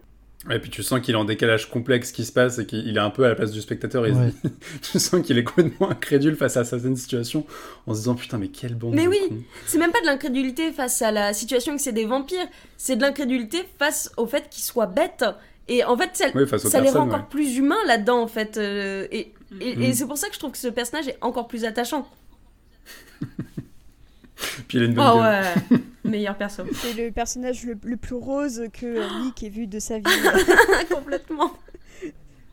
Mais c'est ça parce qu'en plus à la base tu, il commence comme un objet de moquerie de la part de Nick et justement tu te dis bah ça va un peu être le mec un peu bully euh, de la bande et tout ça et au final, tu te surprends à t'attacher à lui en te disant Mais non, mais laissez-le tranquille, genre, c'est un humain, euh, vous le ramenez à un bal de vampires, euh, qu'est-ce que vous attendez de, de, lui et tout ça. Et puis c'est quand même lui qui empale le copain de The Beast et qui fait un acte héroïque. C'est peut-être l'acte le plus héroïque du film en lui-même, c'est vrai. mine de rien. Et puis après, t'as tous ses potes qui l'acclament sur le chemin et qui font Stu, tout. Enfin, c'est lui voilà, qui, euh, qui l'érige un peu en, héros de la soirée. Donc c'est vrai que ça. ça... En fait, c'est lui le vrai héros du film. Ouais, ouais. Bah oui, parce que bah, tu, tu, sais que les autres vont pas, ils vont, il va rien leur arriver. Celui-là, c'est le seul qu'on te fait vraiment disparaître, euh, avec lequel tu avais eu le temps de t'attacher. Donc quelque part, il y a, y a, un vrai payoff quand tu le vois revenir. C'est pour ça, vive Stu et. Euh, Team Stu. Exactement, le vrai cœur du film. Est-ce que vous aviez quelque chose à rajouter dessus ou est-ce que je peux embrayer sur une petite question supplémentaire par rapport à Taika Waititi avant qu'on ne passe à la VF du film? Bah, il y a peut-être juste un truc qu'on peut préciser, c'est que c'est pas, ils sont pas partis sur ce projet-là euh, de but en blanc parce que c'était un, court métrage qu'ils avaient fait mm. quand même en, en 2005, je crois, qui ouais. une demi-heure qui est dispo sur le net. Vous tapez euh, What We Do in the Shadows short film, vous le trouvez. Et mm. c'est euh, la même team, Taika Waititi, Jamie Clements et tout, et t'as déjà les, les prémices de, de ce que va devenir le film et de ce que viendra ensuite la série. Donc c'est un truc qu'ils ont quand même maturé pour. Je pense que la, la réussite du film et la, qualité du sens du détail qu'ils ont à vraiment proposer des trucs euh, marrants et des, des observations marrantes sur les, les, décalages et les anachronismes entre le vampire et, et, la réalité. En fait, ça vient quand même de mecs qui ont pensé à ça pendant quasiment dix ans, quoi. Mm. Exactement. Et alors j'avais une petite question, ben justement, euh, ce que tu dis Jean-Victor tombe très bien, puisque euh, donc What We Do Shadows est un documentaire. Donc euh, on rappelle qu'un documentaire c'est un faux documentaire, c'est un procédé de fiction qui vise à faire semblant de suivre euh, une équipe fictive à travers la vie de tous les jours. Donc les, exemples les plus connus, on a Parks and Recreations, on a The Office, on a Modern Family. Donc euh, je vais pas redire ce qui se passe dans l'épisode 8 de l'épisode 7 de Vendavision, mais en gros, c'est toute cette phase aussi qui est de base un petit peu arrivé surtout sur les écrans américains en 2010 et qui fait encore aujourd'hui euh, les beaux jours de certains créateurs. Et en fait, Taika il a également contribué à un autre petit documentaire qui s'est tourné juste avant Thor Ragnarok et où en fait on suivait Thor avec son collègue de, travail et son colocataire. Et je trouve que c'est peut-être là que Taika Waititi est le meilleur, c'est quand fait du documentaire. Je trouve qu'il est très à l'aise dans l'exercice de prendre une, euh, des, créatures mythiques ou même des, figures mythiques comme euh, Thor ou même comme là, bah, comme les vampires et les loups-garous, pour justement les, installer dans le quotidien et ensuite euh, les faire euh, patauger à droite à gauche en, en, prenant du recul sur leur véritable figure en fait. Et je trouve que c'est un procédé hyper intéressant. Euh, du coup, Mélanie, est-ce que tu as pu voir ces petits documentaires sur Thor Ah bah là, juste avant qu'on enregistre, à partir du moment où tu m'as dit que ça existait, j'ai filé pour le regarder et j'ai juste adoré. C'est vraiment... En fait, je trouve qu'on retrouve plus que dans, le, que dans What We Do in the Shadows. Là, j'ai plus vu un côté The Office. Vraiment parce que euh, c'était euh, dans What to Do in the Shadows en fait ils interagissent beaucoup entre eux et ils délaissent les caméramans. Alors que là dans le petit court métrage avec Thor il interagit tout le temps en fait avec euh, le caméraman. Et, et, en fait justement je trouve que Taika Waititi est très bon principalement alors que ce soit dans le documentaire mais le documentaire mais surtout en fait dans le fait de briser le quatrième mur. C'est il aime en fait que l'acteur que le personnage joue avec la caméra c'est il aime qu'il y ait ces interactions, mais en fait, si tu regardes dans beaucoup de ses films, euh, même dans Jojo Rabbit, il y a beaucoup de ce truc de regarder quand même la caméra, de en fait de, faire des petits clins d'œil. Enfin, c'est il aime en fait euh, amuser euh, le spectateur en disant T'as vu, je te parle à toi en fait. Et, il est très très très bon dans cet exercice complètement. Mhm. Arnaud, Jean-Victor, un avis sur cette question? Je sais pas si c'est Taika Waititi ou si c'est euh, le mec qui, Chris Hemsworth qui, qui, est le plus heureux de faire ça. Euh. oui. Parce que Chris Hemsworth, tu sens vraiment qu'il jubile à faire ça. Que, en fait, Thor, ça le fait un peu chier. Il faut qu'il il faut qu'il en rigole et, je pense que ça, ça le fait, ça le fait éclater. Et après, ouais, c'était euh, du petit bonus rigolo. Moi, j'avoue, en plus, Thor Ragnarok, ça avait été une douche froide et à la limite, le petit court métrage m'aurait suffi. Non, moi, moi je suis je suis très content de, parce que c'est l'esprit du, du Real et euh, il y avait quelque chose de vraiment, vraiment très très drôle. À, pareil, à désacraliser Thor. Alors je sais que les, les, amoureux de, de, ce personnage aimeraient un jour voir sa, sa vraie version déique euh, au cinéma, mais dans, dans cet aspect-là, de, de, réussir à l'ancrer dans ce contexte effectivement avec ce côté mi, euh, mi The Office, mi What We Do in the Shadows. Euh, et surtout que ça devienne un vrai gimmick. C'était pas juste un coup d'une fois, tu vois. C'est qu'il l'a fait plusieurs fois. Ils ont inclus même Jeff Goldblum. Ils ont pensé à faire une vidéo après Infinity War pour dire regardez, Daryl, il a survécu, tout ça. Donc il y a, vrai, il y a une vraie micro petite histoire avec ce, ce personnage de, de Daryl et avec ce que, ce que Taika Waititi peut apporter euh, là-dessus, sur ce genre de, de, franchise qui est souvent un peu bah, édulcoré quand même pour se fondre dans un, dans un grand moule. Donc je trouve que c'est vraiment un petit ajout qui est, qui est vraiment pas dégueulasse. Mais il faut apprécier. Et qui donne une nouvelle identité à Thor. Ouais, c'est ça. Mais il faut apprécier cet aspect-là de, de Waititi de ce qu'il a fait à Thor euh, pour, pour bien, pour bien l'apprécier. Très bien. Eh bien, écoutez, après cette petite analyse du film, on va passer, une fois n'est pas coutume, à son adaptation en VF. Puisque c'est vrai qu'en fait, on n'y pense un peu moins que, euh, que par exemple dans d'autres types d'adaptations, mais en soi, le doublage est une adaptation. Les comédiens de doublage adaptent en soi un film et l'adaptent en euh, décrivant euh, d'autres mots, en remplaçant certains mots, certaines phrases, certains noms aussi. C'est également le cas dans les comics où parfois des comics tout à fait féministes se retrouvent affublés de jolies critiques antiféministes de la part de notre traducteur français, Youpi. Mais en l'occurrence, pour What We in the Shadows, euh, eh bien, c'est une drôle d'équipe qui s'est occupée à faire l'AVF, puisque c'est entre autres le binôme Nicolas et Bruno.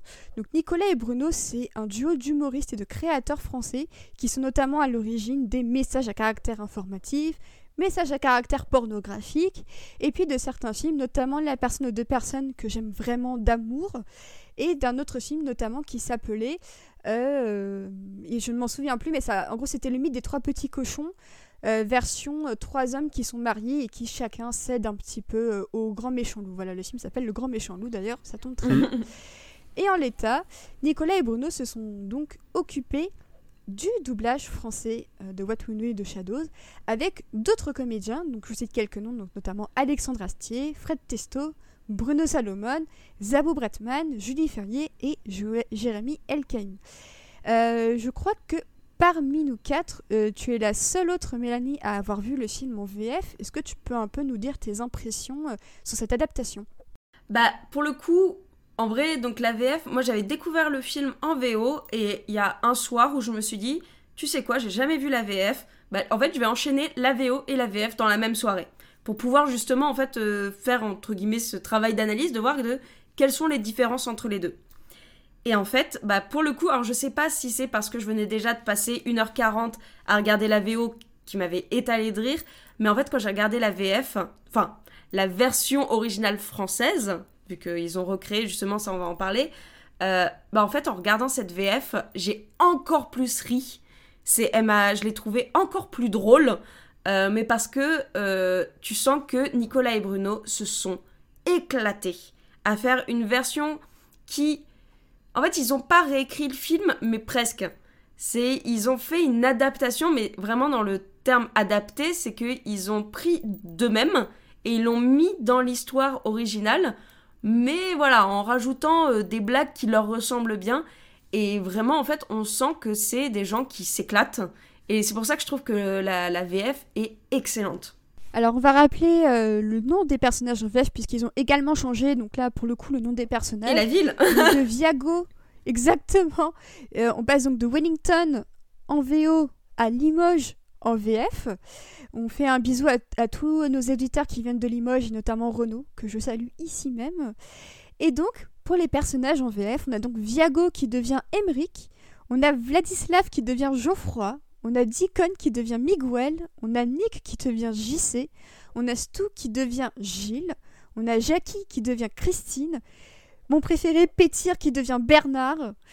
Euh, ouais, voilà, j'avoue que je suis très très fan de Bernard. Euh, ça par contre, c'est un des trucs qui m'a le plus fait rire dans l'adaptation parce que contrairement à Mélanie, j'avoue que. Alors, moi, j'ai découvert le film en VF ce matin, justement, pour, euh, bah, pour pouvoir en parler dans, dans, le podcast. Et c'est vrai que euh, au départ, je me suis demandé quelle était la plus-value en fait de tous ces petits changements parce que de temps en temps, dans certaines phrases de dialogue, t'as euh, ah bah moi je suis comptable pour la cogip qui drop euh, de, nulle part. ils disent qu'ils viennent de Limoges, mais c'est sur le même plan où tu vois un panneau qui indique qu'ils sont à Wellington. Du coup, le décalage est à la fois un peu, un peu humoristique. En même temps, tu dis ah c'est dommage quand même que ça te, rappelle que finalement bah, c'est juste une, adaptation pas, pas, très fidèle justement. Et euh, c'est vrai que je trouve que le plus gros du, travail, c'est vraiment euh, les, comédiens de doublage en VF qui font un boulot euh, excellent. Et notamment, moi, ce qui me le bute le plus, c'est Bruno Salomon mm. en JC, quoi. Je trouve que chacune de ses répliques, c'est une masterclass. Lui et, et Nicolas, justement, Charlie, qui fait Stu en VF, je trouve que c'est mes deux préférés. Je trouve que leurs intonations sont tout simplement parfaites. Et limite, Alexandre Astier, c'est un peu plus attendu en, Vladislav, donc en Geoffroy, parce que c'est vraiment euh, le vampire un peu grognon euh, et tout ça. Mais vraiment, pour moi, euh, le duo Salomon-Nicolas Charlie, je le trouve excellent. Quoi. Je sais pas ce que tu en as pensé, Mélanie. Ah, ben, c'est... en fait, le truc, c'est qu'ils apportent, on va dire, une nouvelle poésie comique dans, dans, la version française parce que, euh, comme tu dis, euh, voilà, ils utilisent des termes très français, euh, voilà, bah, comptable de la cogip, c'est hilarant, même dans leur tournure de phrases, vraiment, ils vont beaucoup plus loin, et puis surtout, en fait, ils sont beaucoup amusés dans leur adaptation parce que ils rajoutent des phrases. En plus, en fait, ils, ils détournent pas l'histoire, mais presque.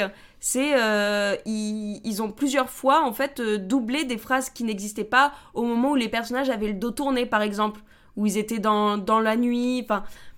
En fait, ils ont rajouté des choses pour euh, pouvoir en fait vraiment. Je pense qu'ils ont, ils avaient en fait un petit carnet à blagues et ils se sont dit on va tout mettre. Et, on sent en fait qu'ils sont vraiment éclatés. Vraiment, bah le le fait que voilà ils aient appelé Bernard. Euh, rien que ça, en fait, c'est que le personnage de Pétir, qui est donc euh, un hommage à Nosferatu, là, nous, ils arrivent quand même à nous faire rire rien qu'avec un prénom en appelant le, cette, ce monstre Nosferatu Bernard, ils arrivent à nous faire rire. Et ça, en fait, je trouve que c'est très fort au niveau de l'adaptation. Et d'ailleurs, ils ont même euh, traduit le titre en français qui s'appelle désormais Vampire en toute intimité, qui est un bon titre. Je trouve que ça correspond aussi très bien au fait que bah finalement c'est dans l'intimité de ces vampires qu'on rentre. Donc euh, en soi, ce changement de titre, je trouve plutôt euh, pertinent. Mais c'est vrai que je me demande si je m'attendais pas à plus parce que c'est vrai qu'à l'époque les, réactions je m'en souviens j'étais déjà sur Twitter donc c'était déjà un peu la bataille entre euh, VO euh, et VF déjà en 2014 et c'est vrai que euh, on avait à la fois des gens qui étaient contents parce que ça reste Nicolas et Bruno et que c'est quand même des gens assez assez reconnus et assez appréciés. Et de l'autre le fait que le sens du film change un peu. Et est-ce que quelque part ça reste toujours le même film si tu en changes le sens dans sa version française. Non, pour moi, c'est vraiment deux films différents. C'est en tout cas quand, quand, je, quand je les ai vus les deux d'affilée, oui, la base reste la même parce que on a une trame commune, mais j'ai eu l'impression en fait de voir des personnages très différents, parce que même dans les intonations de voix qu'ils prenaient, bah ils donnent en fait des nouveaux caractères aux personnages. À la limite, il y a que euh, voilà euh, Alexandre Astier euh, et Vadislav, enfin qui, qui restent un petit peu, on va dire, le personnage reste assez commun, mais sinon. que ce soit Bruno qui fait Viago, enfin Emmerich, en fait il lui rajoute quelque chose d'encore plus nunuche que n'avait pas forcément Taika Waititi. Donc en fait, pour moi, après je sais, j'en ai pour en avoir parlé avec des gens, c'est pas forcément le cas pour tout le monde, mais pour moi en fait c'est deux films assez différents qui ont juste un tronc commun, mais on les regarde de manière très différente, euh, que ce soit l'un ou l'autre. Est-ce que Arnaud et JV, ce qu'on vient de dire, vous a donné envie un jour peut-être, pourquoi pas, de tester cette VF pas comme les autres? C'est vrai que quand je l'ai regardé, euh, quand je l'ai revu en VO, c'était euh, c'était sur Shadows, là, il y, a, y, a, quelques semaines pour préparer ce podcast, et j'avais noté qu'ils avaient transformé, du coup, avec les sous-titres Wellington en Limoges. Donc euh, je vais juste m'arrêter sur ce détail puisque dans mon inconscient, dans mon imaginaire, Limoges c'est vraiment typiquement effectivement la ville la plus paumée euh, qu'on puisse avoir euh, en France. Enfin la grande ville, mais avec tout le respect que j'ai pour Limoges, mais je me suis toujours représenté et pas parce que j'habite à Paris maintenant. Hein, déjà quand j'étais avant en Alsace et tout ça, moi je viens d'un petit village d'Alsace donc j'ai rien contre la, province et être un plouc. mais même quand j'étais à Vendenheim, j'avais pour moi cette image que Limoges c'est vraiment la pire ville quoi. Donc je trouve juste que ce, choix a été très bien trouvé par, par l'équipe de l'adaptation. Euh, voilà. Et, euh, mais effectivement, la façon dont vous en parlez, tout ça, ça, ça me rend curieux. Ouais, moi, je n'avais pas osé le voir en VF parce que euh, je, suis un, quasiment un nazi de la VO et je trouve que ce qui fait aussi beaucoup du du rôle dans, dans le film, c'est les accents néo-zélandais. Enfin, moi, typiquement, oui. Taika Waititi parle, ça me fait marrer en fait. Ouais, clairement. Donc, j'avais vraiment, vraiment peur de perdre ça. Après, sans avoir vérifié, en fait, je trouve que la démarche est quand même vachement bien. Alors là, elle est un peu extrême parce qu'il y a de la réécriture très poussée, mais effectivement, c'est une vraie idée d'adaptation. Et il y a aussi le, le, fait que la VF, c'est quand même un truc qui a été sous, enfin, qui, qui, est tombé en désuétude et qui a été un peu traité par-dessus la jambe ces dernières années, ces dernières décennies, et que euh, c'est toujours bien quand des mecs prennent le temps vraiment de s'accrocher à une adaptation euh, dans une autre langue et de faire ça avec du budget, avec des vraies voix, avec des vrais comédiens qui savent faire ça. Donc ne serait-ce que pour la, démarche, je trouve ça cool, quoi. Mhm. Bah, c'est vrai que ces dernières années, on a quand même eu Malik Bentala en série. Euh, je pense que ça a été un des, je pense que ça a été un des choix de doublage les plus controversés de ces dernières années parce que d'habitude, on sait que bah, maintenant les VF, notamment pour les films d'animation, euh, c'est qu'il faut prendre euh, bah, des, des, gens connus parce que sinon, euh, comment tu amènes les adultes au cinéma? Et c'est vrai que je trouve que Malik Bentala, j'ai l'impression que c'était un peu le point de non-retour et que maintenant on, on peut faire que mieux, limite. J'espère. Ah, moi, le point de non-retour, c'était euh, Happy Feet 2 où ils avaient remplacé Pink par Amel Bent. Et en plus, ils avaient traduit les oh chansons, donc Under Pressure devenait sous la oh pression. euh, J'ai jamais vu, hein, mais j'en ai des frissons avec y penser. Puis ils ont quand même ramené Antoine Griezmann pour doubler Superman dans le film Lego. Euh, oh mon dieu! Pas oublier non plus, quoi. Hein. et même un YouTuber, je ne me rappelle même plus, mais un YouTuber gaming euh, pour doubler Green Lantern. Alors, ils avaient deux répliques chacun, mais déjà, ils se loupaient sur ces deux répliques et en plus, ils faisaient toute leur promo là-dessus, quoi, alors qu'ils apparaissaient à 30 secondes de film. Donc ouais, le Star Talent, c'est vraiment, vraiment l'enfer. C'est pour ça que je suis un peu un Asie de la vue aussi, comme, comme Jean-Victor d'habitude, euh, en tout cas pour le live action, mais, mais beaucoup moins pour l'animation hein, maintenant. Alors moi, un des rares choix de, doublage que je défendrais sur les films Lego, qui effectivement en France n'ont pas forcément eu le, plus grand casting, c'est Stéphane Bern en Alfred. Je trouve que ce casting était vraiment parfait. Et c'est à peu près la bonne chose à retirer de, de la VF, même si bon... Euh, il y avait quand même pire qu'Arnaud Ducré, que je m'attendais à pire et que. Euh, voilà, c'est pas très réussi, mais c'est. Disons que c'est un peu dans la moyenne, même si effectivement, comme tu le dis Arnaud, euh, ramener plein de footballeurs pour dire deux phrases euh, alors qu'on a plein de comédiens de doublage en France qui galèrent, c'est vrai que c'est un peu du foutage de gueule. Mais passons. Mais en tout cas, sur, sur cette VF, en fait, ce qui est bien, c'est que vraiment, Nicolas et Bruno, en fait, on leur a proposé, euh, c'était euh, un gars de chez euh, Wild Bunch, il me semble, qui en fait avait acheté le film après l'avoir vu en festival, et il, leur a dit allez-y, il faut, faire quelque chose parce que ça pourrait être vraiment super marrant de, de l'adapter, enfin de d'en faire une VF. Et en fait, ce qui est génial, c'est que maintenant les VF, ça sert à euh, permettre aux gens qui ne veulent pas voir en VO, parce qu'il y en a plein évidemment, mais c'est normal, euh, que ce soit les enfants, que ce soit euh, nos parents qui sont trop habitués à la VF et qui ont la flemme de lire, c'est logique. Mais là, sur cette VF, en fait, moi, la, raison pour laquelle je la défends vraiment, c'est qu'en fait, elle est utile. C'est qu'en fait, ils s'amusent. C'est que c'est pas, en fait, justement, elle est pas juste là pour permettre aux gens qui veulent pas le voir en VO de voir le film, c'est qu'en fait c'est euh, c'est vraiment un moment où des gens se sont amusés à créer un autre film à partir d'un premier produit, d'un premier film, et je pense que ça lui donne une force euh, qui en fait un film encore plus agréable à regarder quand on sent qu'ils sont éclatés. Et puis on peut trouver euh, par-ci par-là des petits des petits passages où euh, ils sont filmés les acteurs pendant qu'ils doublent. Donc Alexandre Astier qui est filmé pendant qu'il double sur What to Do in the Shadows. ils sont mais pétés de rire tout du long. Et en fait franchement de voir ça, ça donne la banane et on a encore plus envie de regarder le film en VF dans ces moments-là moi je trouve. Ouais, et puis d'un point de vue marketing, c'est hyper malin parce que du coup, euh, forcément, c'est pas un film qui est hyper facile à vendre, euh, étant donné que c'est des mecs euh, qui viennent de Nouvelle-Zélande et que voilà. Et le simple fait de mettre Alexandre Astier, Fred Testo ou Bruno Solomon sur la jaquette, tu te dis, bah, tu vas pouvoir t'attirer un certain public qui serait, qui aurait peut-être pas vu le film à la base. Et, et tant mieux, ils ont découvert un très bon film. Ouais, après, je sais pas si ça a été pensé de manière marketing au début. Moi, j'ai plus l'impression que parce que Nicolas et Bruno, enfin, ils étaient quand même assez connus. Et puis là, voilà, Bruno Salomon, Alexandre Astier, ça fait partie un peu du même cercle. Je pense, enfin, moi en tout cas, comme je le vois, c'est plus une bande de potes à l'origine qui fait ça. Mais je suis d'accord que d'un point de vue marketing, malgré tout, ça l'avance super bien. Ça, met le film en avant au final, donc c'est en fait tout le monde est. Exactement, ouais. Très bien. Et eh bien écoutez, on a fini avec les différentes versions VO et VF du film What Window et de Shadows. Et on va passer à la série télévisée What We de Shadows. Donc c'est pas la première série euh, en, forme de spin-off de cet univers-là, puisque je crois qu'il y avait une série sur les loups-garous euh, euh, qui avait été faite, mais de manière un peu plus confidentielle. Et c'est vrai qu'en l'occurrence, What We Know de Shadows est quand même un peu plus dans les rails du film. Et en soi, donc la série a été créée par Jermaine Clement, qui va d'ailleurs reprendre son, son rôle dans un épisode culte dont on va parler d'ici peu et avec un tout nouveau casting, notamment, Matt Berry, Natasia Dimitriou, Harvey Guilin, euh, Marc Proksch, j'espère que je le dis bien, et Keivan Novak, donc la fine équipe qui joue une toute nouvelle bande de vampires, mais qui est cette fois installée non pas à Wellington, mais à Staten Island. Donc effectivement, il y a quand même une volonté aussi un peu de parler de qu'est-ce qui se passe quand un euh, vampire euh, immigre aux États-Unis. Donc euh, c'est vrai que de base le ton est déjà un peu différent du film puisque bah, c'est un continent différent, donc euh, c'est un mode de vie différent, c'est des personnes différentes. Euh, et je voulais savoir ce que vous pensiez de cette annonce quand c'est arrivé parce que moi j'étais hyper sceptique personnellement. moi, je me disais pourquoi pas, parce que le film, le film, tu sens qu'ils en ont quand même sous la pédale et qu'ils auraient pu en faire plus.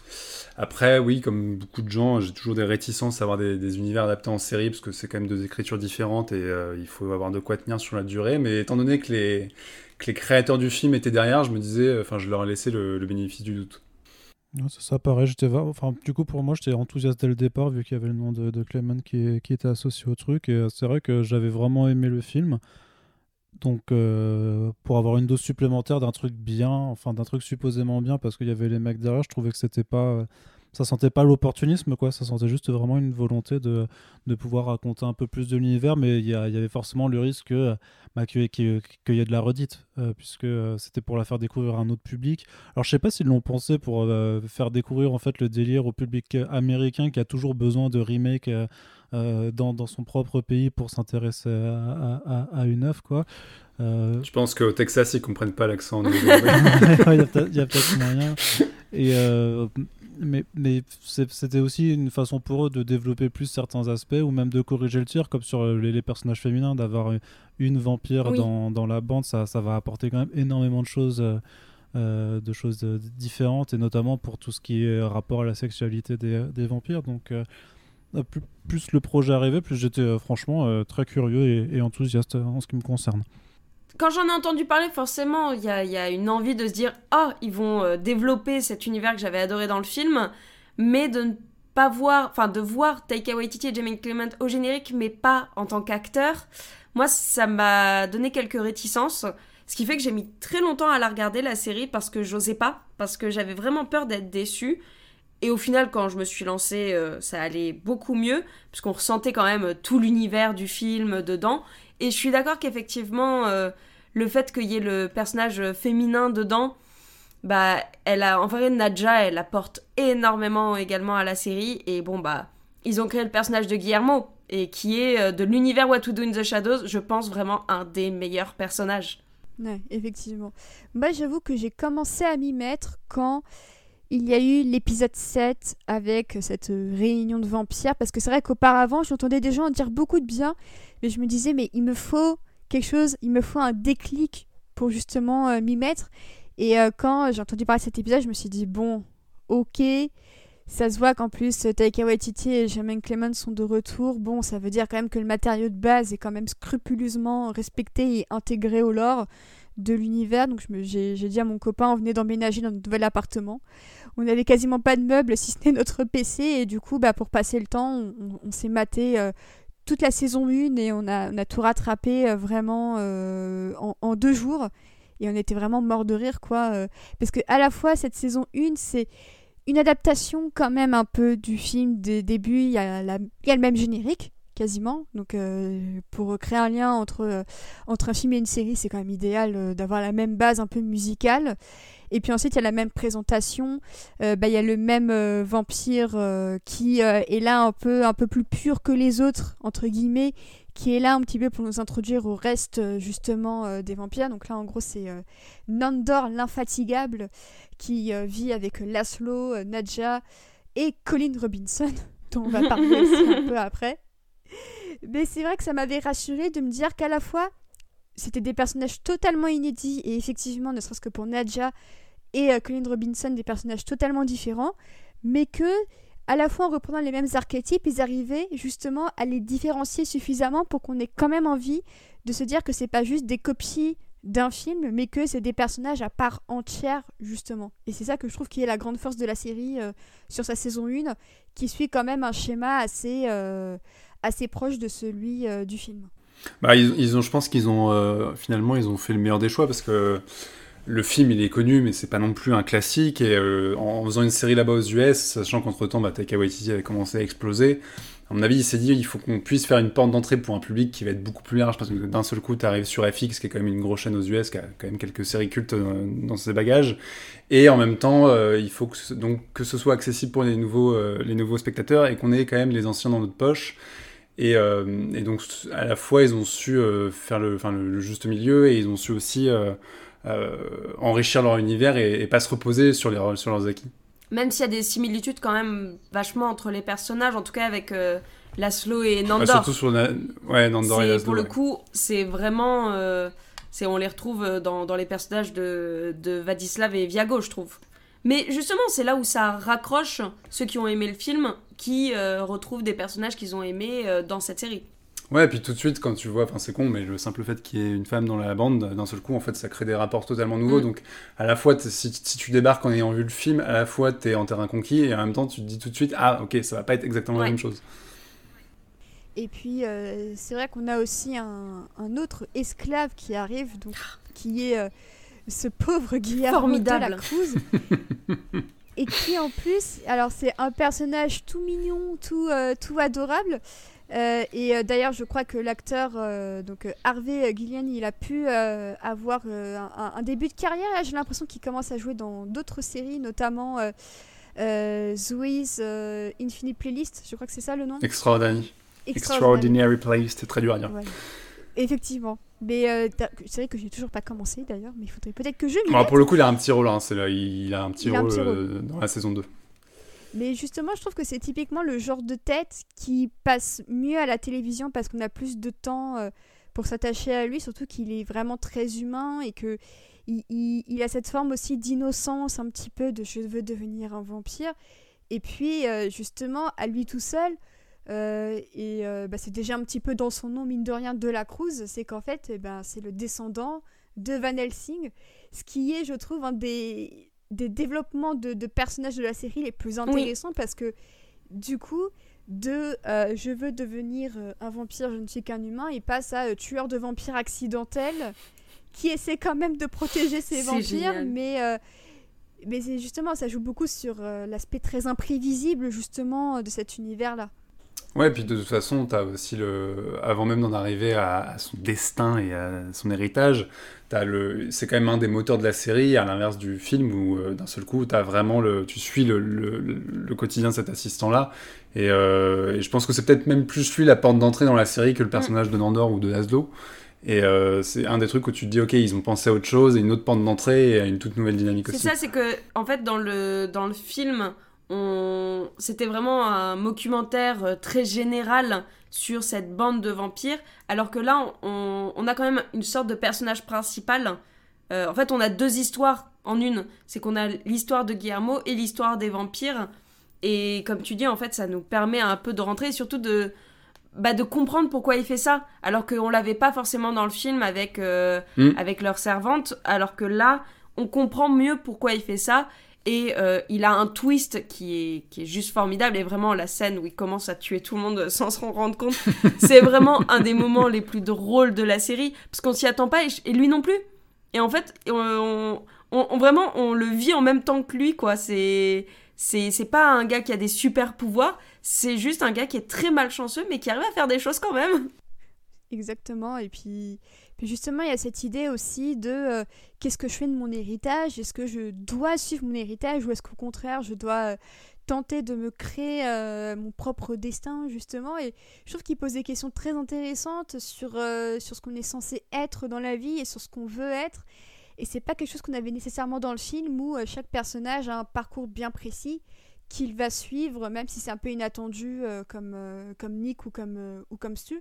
Mais là, ici, c'est vraiment un questionnement intérieur qui, qui, le rend hyper touchant parce que à la fois, tu as envie que, que oui, que ce qui se passe avec Van Helsing, qu'il en prenne effectivement le, le, le, potentiel, et en même temps, tu le devines tellement attaché à cette famille de vampires qui ne lui rend pas tout le temps, parce qu'il y a quand même cette dynamique un petit peu de, de mépris, un peu comme dans le film ce qui rend le personnage à la fois on lui dit mais mec euh, fais quelque chose de, ta vie et en même temps il y a quand même des moments de complicité entre eux euh, notamment quand ils volent ou, des petits trucs comme ça qui font que il y a quand même un esprit un peu familial euh, même s'il est bien caché J'entends Jean-Victor rire d'ici. Là, je me, je, me, repasse la scène où il vole, effectivement, j'avais oublié. Très bon moment. Non, puis ça, c'est un moteur. Euh, en fait, c'est un moteur dramatique parce que quelque part, ce personnage-là, il est, il est, presque tragique dans le sens où euh, déjà, il veut un truc qui est peut-être pas forcément enviable et tout s'acharne contre lui. Donc, euh, tout de suite, pour créer, pour créer un attachement et créer un moteur narratif sur plusieurs saisons, ça se pose d'emblée. Mhm, effectivement, donc on fait plein de, on fait plein de câlins à Guillermo. On reviendra sur sa saison 2 un peu plus tard, qui est tout aussi intéressante que, que la première. Parmi les autres personnages, on a aussi euh, une légende, une icône, Colin oh Robinson. Une nouvelle sorte de vampire qui est, je trouve, incroyable, qui est une sorte de, vampire qui aspire l'énergie des gens. C'est-à-dire que lui n'a pas besoin de se salir, il n'a pas besoin de faire la vaisselle euh, avec ses couverts pleins de sang. Non, lui, il a juste à se pointer au boulot le plus chiant du monde et à juste euh, s'abreuver de, de l'énergie de ses collègues. Et je trouve que pareil, je, pense que c'est en fait ça se joue entre Guillermo et Colin pour euh, mon personnage préféré de la série, mais je pense que Colin a une courte tête parce que je trouve ce concept tellement génial euh, de, ce collègue chiant à qui t'as pas envie de parler, euh, qui te fait chier parce que tu, dois lui parler mais t'en as pas trop envie quand même, mais t'as envie de rester poli, mais et je trouve que ce personnage est tout simplement parfait et que cette dynamique avec les autres personnages aussi euh, est hyper intéressante. Je voulais avoir votre avis sur euh, Colin Robinson. Mais ils ont vraiment, en fait, euh, c'est dans le film, ils avaient donc repris le mythe du vampire et ils l'avaient très bien repris. Et là, en fait, bah, c'est ce qu'on disait, c'est que parfois, dans des créations sur des vampires, ils réinventent quelque chose. Et là, ils ont, ils ont vraiment inventé ce personnage, ce style de vampire qui pompe l'énergie vitale. Et en fait, ce qui est fou, enfin, moi je sais pas vous, mais quand je l'ai vu, je me suis dit, mais c'est logique.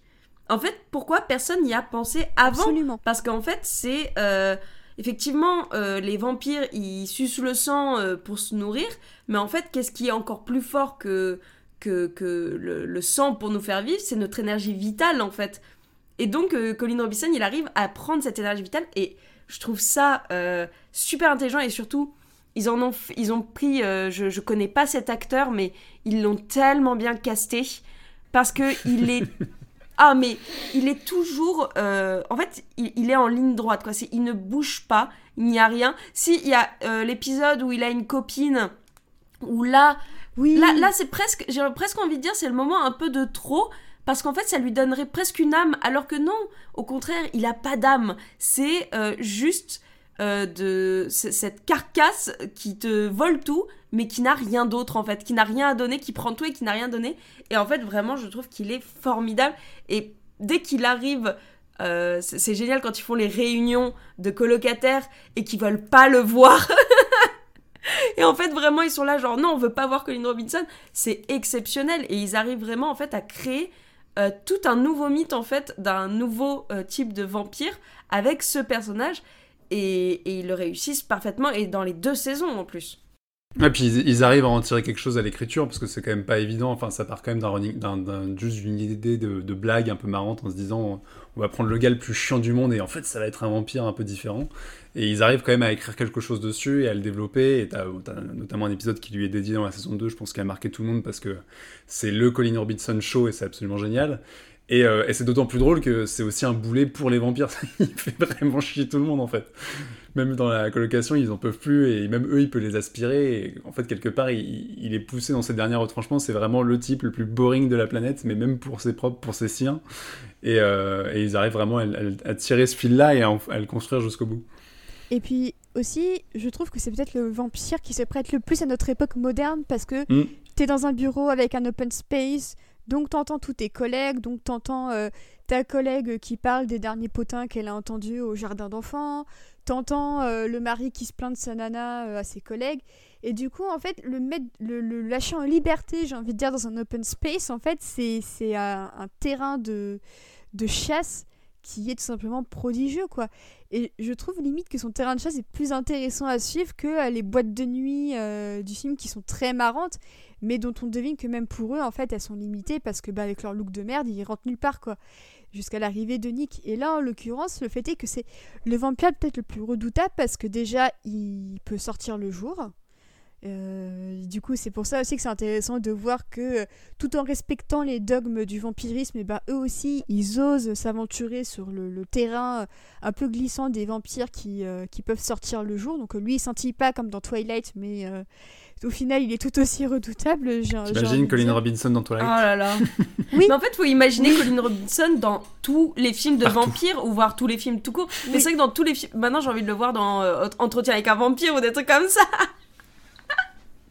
Mais c'est marrant parce que tu as l'impression qu'ils ont pris euh, Dwight dans The Office et qu'ils se sont dit il faut qu'on ait notre Dwight. Mais comment est-ce qu'on le justifie Et ils ont trouvé le truc parfait. C'est vraiment la, la, matérialisation concrète de, euh, du type que. Enfin, t'appelles parfois, il y a des gens comme ça ou que tu appelles vraiment des vampires en fait. C'est qu'est-ce que c'est un vampire mm. en, ouais, c'est ça en 2020. Et, euh, et c'est vraiment ouais, le gars qui, qui tue tout ce que t'as et qui. et je trouve qu'ils ont réussi à en faire un personnage et qui bah, qui illustre parfaitement en fait le, le, le, vampire d'aujourd'hui qui, euh, qui va te faire chier et qui a droit même à... parce que ça prend plusieurs formes en fait. C'est à dire que voilà son concept c'est euh, le mec qui te pompe l'énergie et puis ils arrivent vraiment à l'appliquer à, à, différents pro... à différents process et euh, que ce soit donc au, boulot, mais que ce soit même dans une soirée foot, euh, ou que ce soit même sur Internet avec les, le, passage sur, sur les trolls, tu vois, qui sont effectivement aussi les mecs qui te ah énergie. Donc ils arrivent vraiment à tout décliner sur, voilà, comment est-ce qu'il y a, y, a, y a, ces types qui existent, voilà, où que tu sois, tu auras forcément un type prolo qui, euh, que, que tu vas détester parce qu'il voilà, il te pompe tout ce que tu as et... Euh, et ouais, c'est puis l'acteur est beaucoup trop bien casté. Effectivement, il y a ce, ce côté The Office qui, qui est là. Euh, donc, euh, et, mais quelque part, tu vois, ce, que, ce qui, ce qui s'illustre vraiment, c'est que la série, vraiment, dans tout ce qu'elle a de meilleur à apporter par rapport au film, en fait, c'est à chaque fois les éléments qui n'étaient pas présents. Donc, euh, que ce mm. soit ben, un vampire féminin, donc une vampire, que ce soit un nouveau type de vampire, ou que ce soit juste le, le, le, familier qui est vraiment développé par rapport à ce que c'était dans le film. Et c'est ça qui, qui, qui, à chaque fois, sont les, les, les plus-values de, de l'adaptation télé.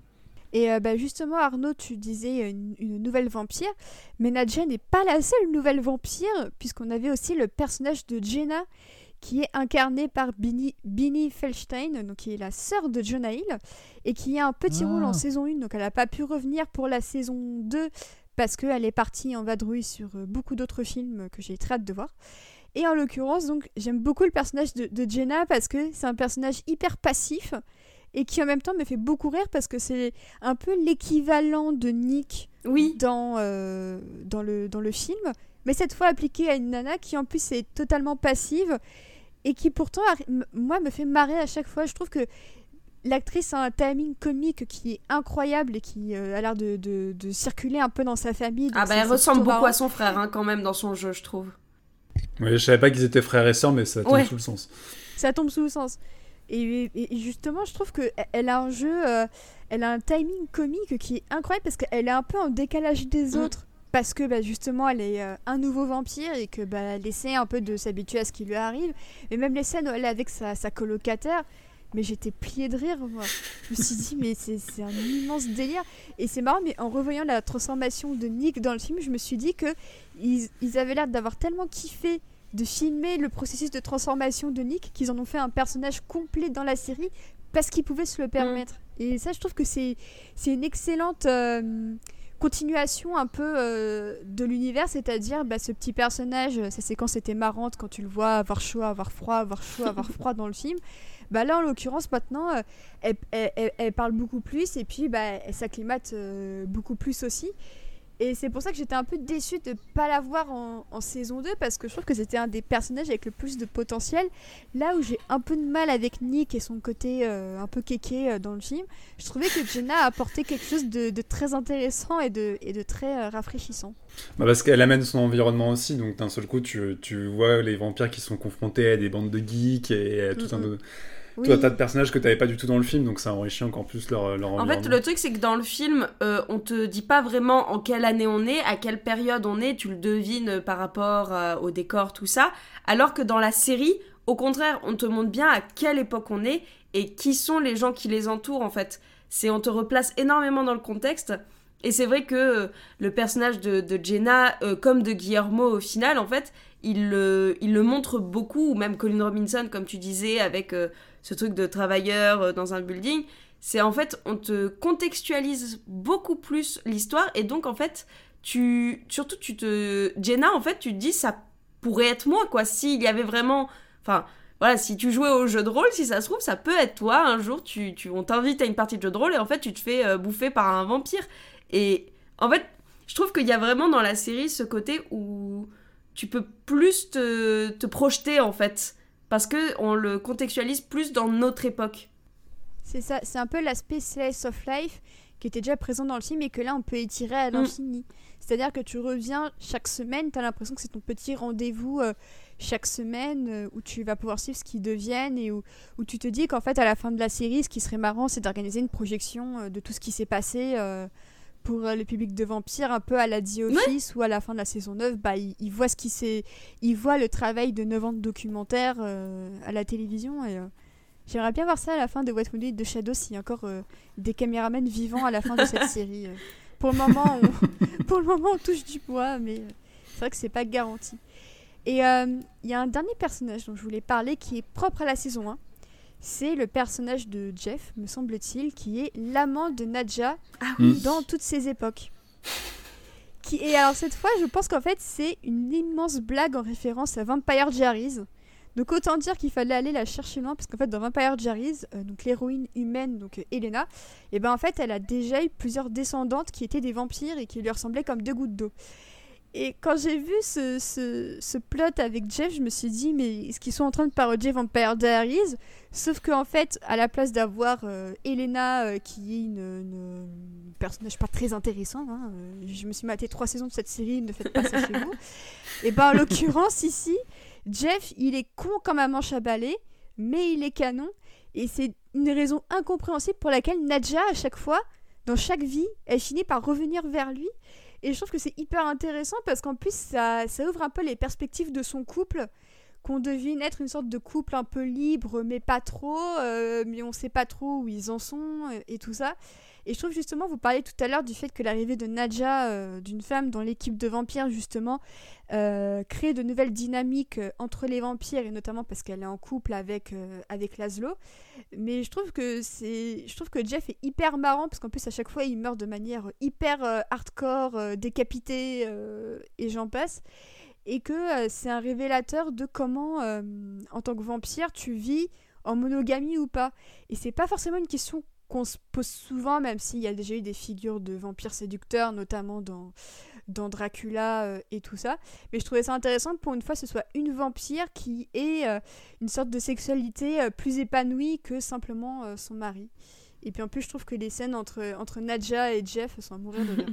bah, c'est quand même dit que Laszlo aussi couche avec, euh, avec tout le monde, hein, qui, qui, se tape autant, ah autour des mecs que, des femmes. Mais justement, enfin, c'est vraiment quand t'es immortel, euh, que, que, devient le couple en fait, tu vois, c'est parce que déjà dans, notre vie, euh, nous, euh, d'êtres humains, il y a des gens qui ont... Enfin voilà, les mariages, euh, il y en a beaucoup qui se finissent en, divorce, donc appliquer ça au, mythe du vampire, c'est est-ce que vraiment des gens arrivent à rester ensemble pendant 500 ans?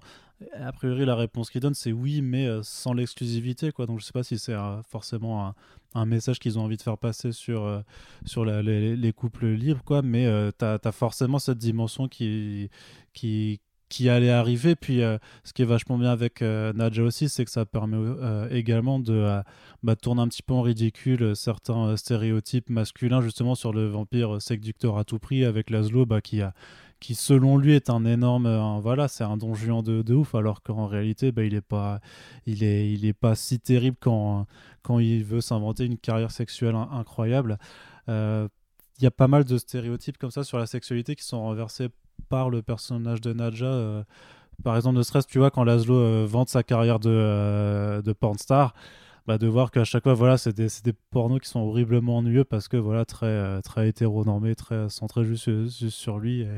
Et, je trouve que ça, ça, ça fait du bien, en fait, tout simplement de. pareil, de, de se jouer de ces codes-là, tout simplement, et de faire voir quelque chose qu'on n'a pas forcément encore vu dans cette culture du, du vampire ultra séducteur.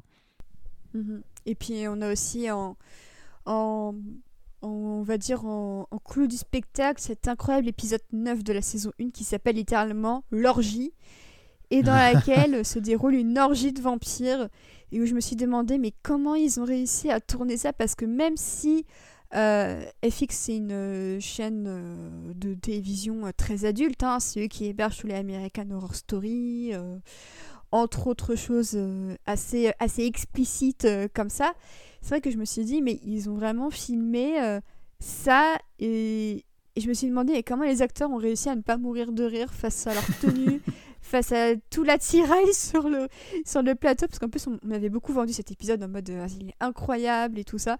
Effectivement, le voyage, je me suis dit, c'est peut-être un des épisodes qui parle le mieux de la sensualité, de la sexualité des, des vampires.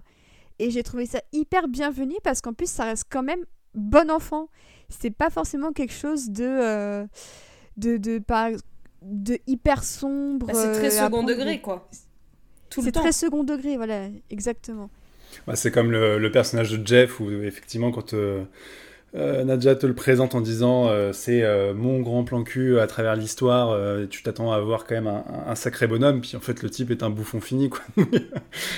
ils ont toujours le sens de la dérision et, ils arrivent très bien à jouer sur les anachronismes et les, quiproquos pour tourner la situation en dérision, mais en, disant bah oui, en fait, le, hasard et la vie fait que par moments ça peut partir complètement en sucette et surtout que des personnages, alors déjà en temps normal, euh, pour des gens comme nous, euh, pauvres humains qui vivons euh, grand max 100 ans, tu passes ton temps à croiser des mythos, alors tu te dis bien que forcément des vampires qui vivent plusieurs siècles, forcément ils ont tendance à, à monter les choses en épingle alors que la réalité est pas forcément aussi glorieuse. Mhm. Ce qui est d'autant plus intéressant pour l'angle documentaire qui euh, continue d'être utilisé euh, pour la série, justement. Ah, c'est là où tu vois que les journalistes de la série, c'est des vrais journalistes d'investigation. Ils sont là vraiment pour casser, les, idées reçues sur les vampires. C'est ça, et puis ben, on voit comment ça se termine. et alors, un autre euh, grand moment de la saison 1, c'est la présence du baron Afanas, hmm. joué par Doug Jones. Donc, un sacré bonhomme notre Abe Sapiens adoré euh, des deux premiers films, Hellboy notamment. euh, la créature du labyrinthe de Pan. Il joue également dans Star Trek Discovery. C'était lui aussi qui faisait euh, Ape Sapien Bis dans La forme de l'eau.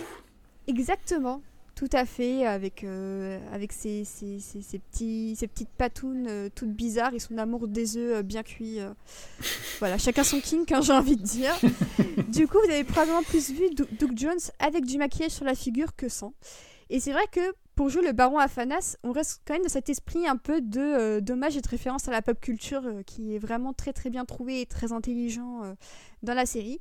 Le problème, c'est que ce pauvre baron, eh ben, il fait pas long feu, puisqu'il se fait tuer en plein milieu de la saison 1, de manière absolument ridicule. Là, il prend feu.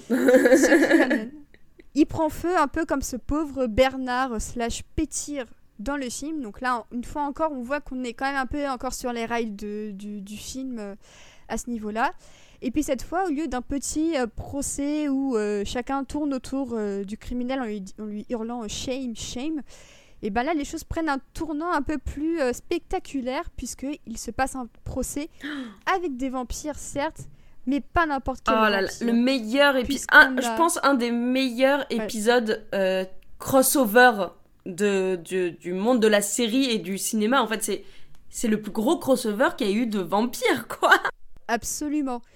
Et alors, je rappelle juste la, la liste histoire de, de donner l'eau à la bouche à celles et ceux d'entre nous qui n'ont pas encore vu la série. On a Tilda Swinton qui était la vampire euh, extraordinaire de Only Lovers Left Alive. On a Danny Trejo d'une nuit en enfer. On a Paul Rubens de euh, Buffy, tueuse de vampires. Donc celle-là, il fallait la chercher loin. On a Evan Rachel Wood de True Blood. Et on a Wesley Snipes de Blade en visioconférence, puisque euh, il avait déjà compris l'intérêt des visioconférences bien avant le Covid. Et puis, on rappelle qu'il y a aussi quelques références à d'autres vampires, notamment un certain Rob qui a préféré laisser tout ça derrière lui. Donc, euh, le Rob en question étant évidemment Robert Pattinson. On a également un Kiefer trop occupé, puisque Kiefer Sutherland jouait dans Génération perdue. Et puis on avait aussi Brad et Tom qui n'ont pas pu venir. Et effectivement, ils étaient probablement en entretien avec des vampires de leur côté. Et du coup, c'est probablement, comme tu le dis, Mélanie, un des plus gros crossovers de l'histoire des vampires. Et puis aussi, pour, euh, pour euh, continuer à, nous épater, on a aussi le retour de Taika Waititi et de Jermaine Clement et de euh, du troisième acteur, donc Jonathan Bruch, qui joue euh, Deacon. Donc on a aussi le retour de Viago, Vladislav et Deacon. Et c'est vrai que cet épisode est assez dingue parce que c'est probablement euh, le, le Ready Player One des vampires, en fait. On Ouais. peut dire ça comme ça. Ouais, mais en vraiment bien pour le hein, coup. Mm. Non, mais t'as un casting all-star Mais- et tellement méta sur justement toutes les œuvres que tu viens de citer, c'est euh, c'est ultra dingue. Et euh, pour ma part, j'ai eu la chance de de, de, de pas m'être fait spoiler euh, ce, qui, ce qui se passait, parce que j'ai pas regardé la série quand elle est sortie, quoi, mais un peu mais plus tard. Et euh, enfin, c'est dingo, c'est vraiment, euh, c'est vraiment dingo comme, comme, comme épisode. Je pense que c'est le meilleur de toute la série, de toute façon, hein, franchement, sans, sans hésiter.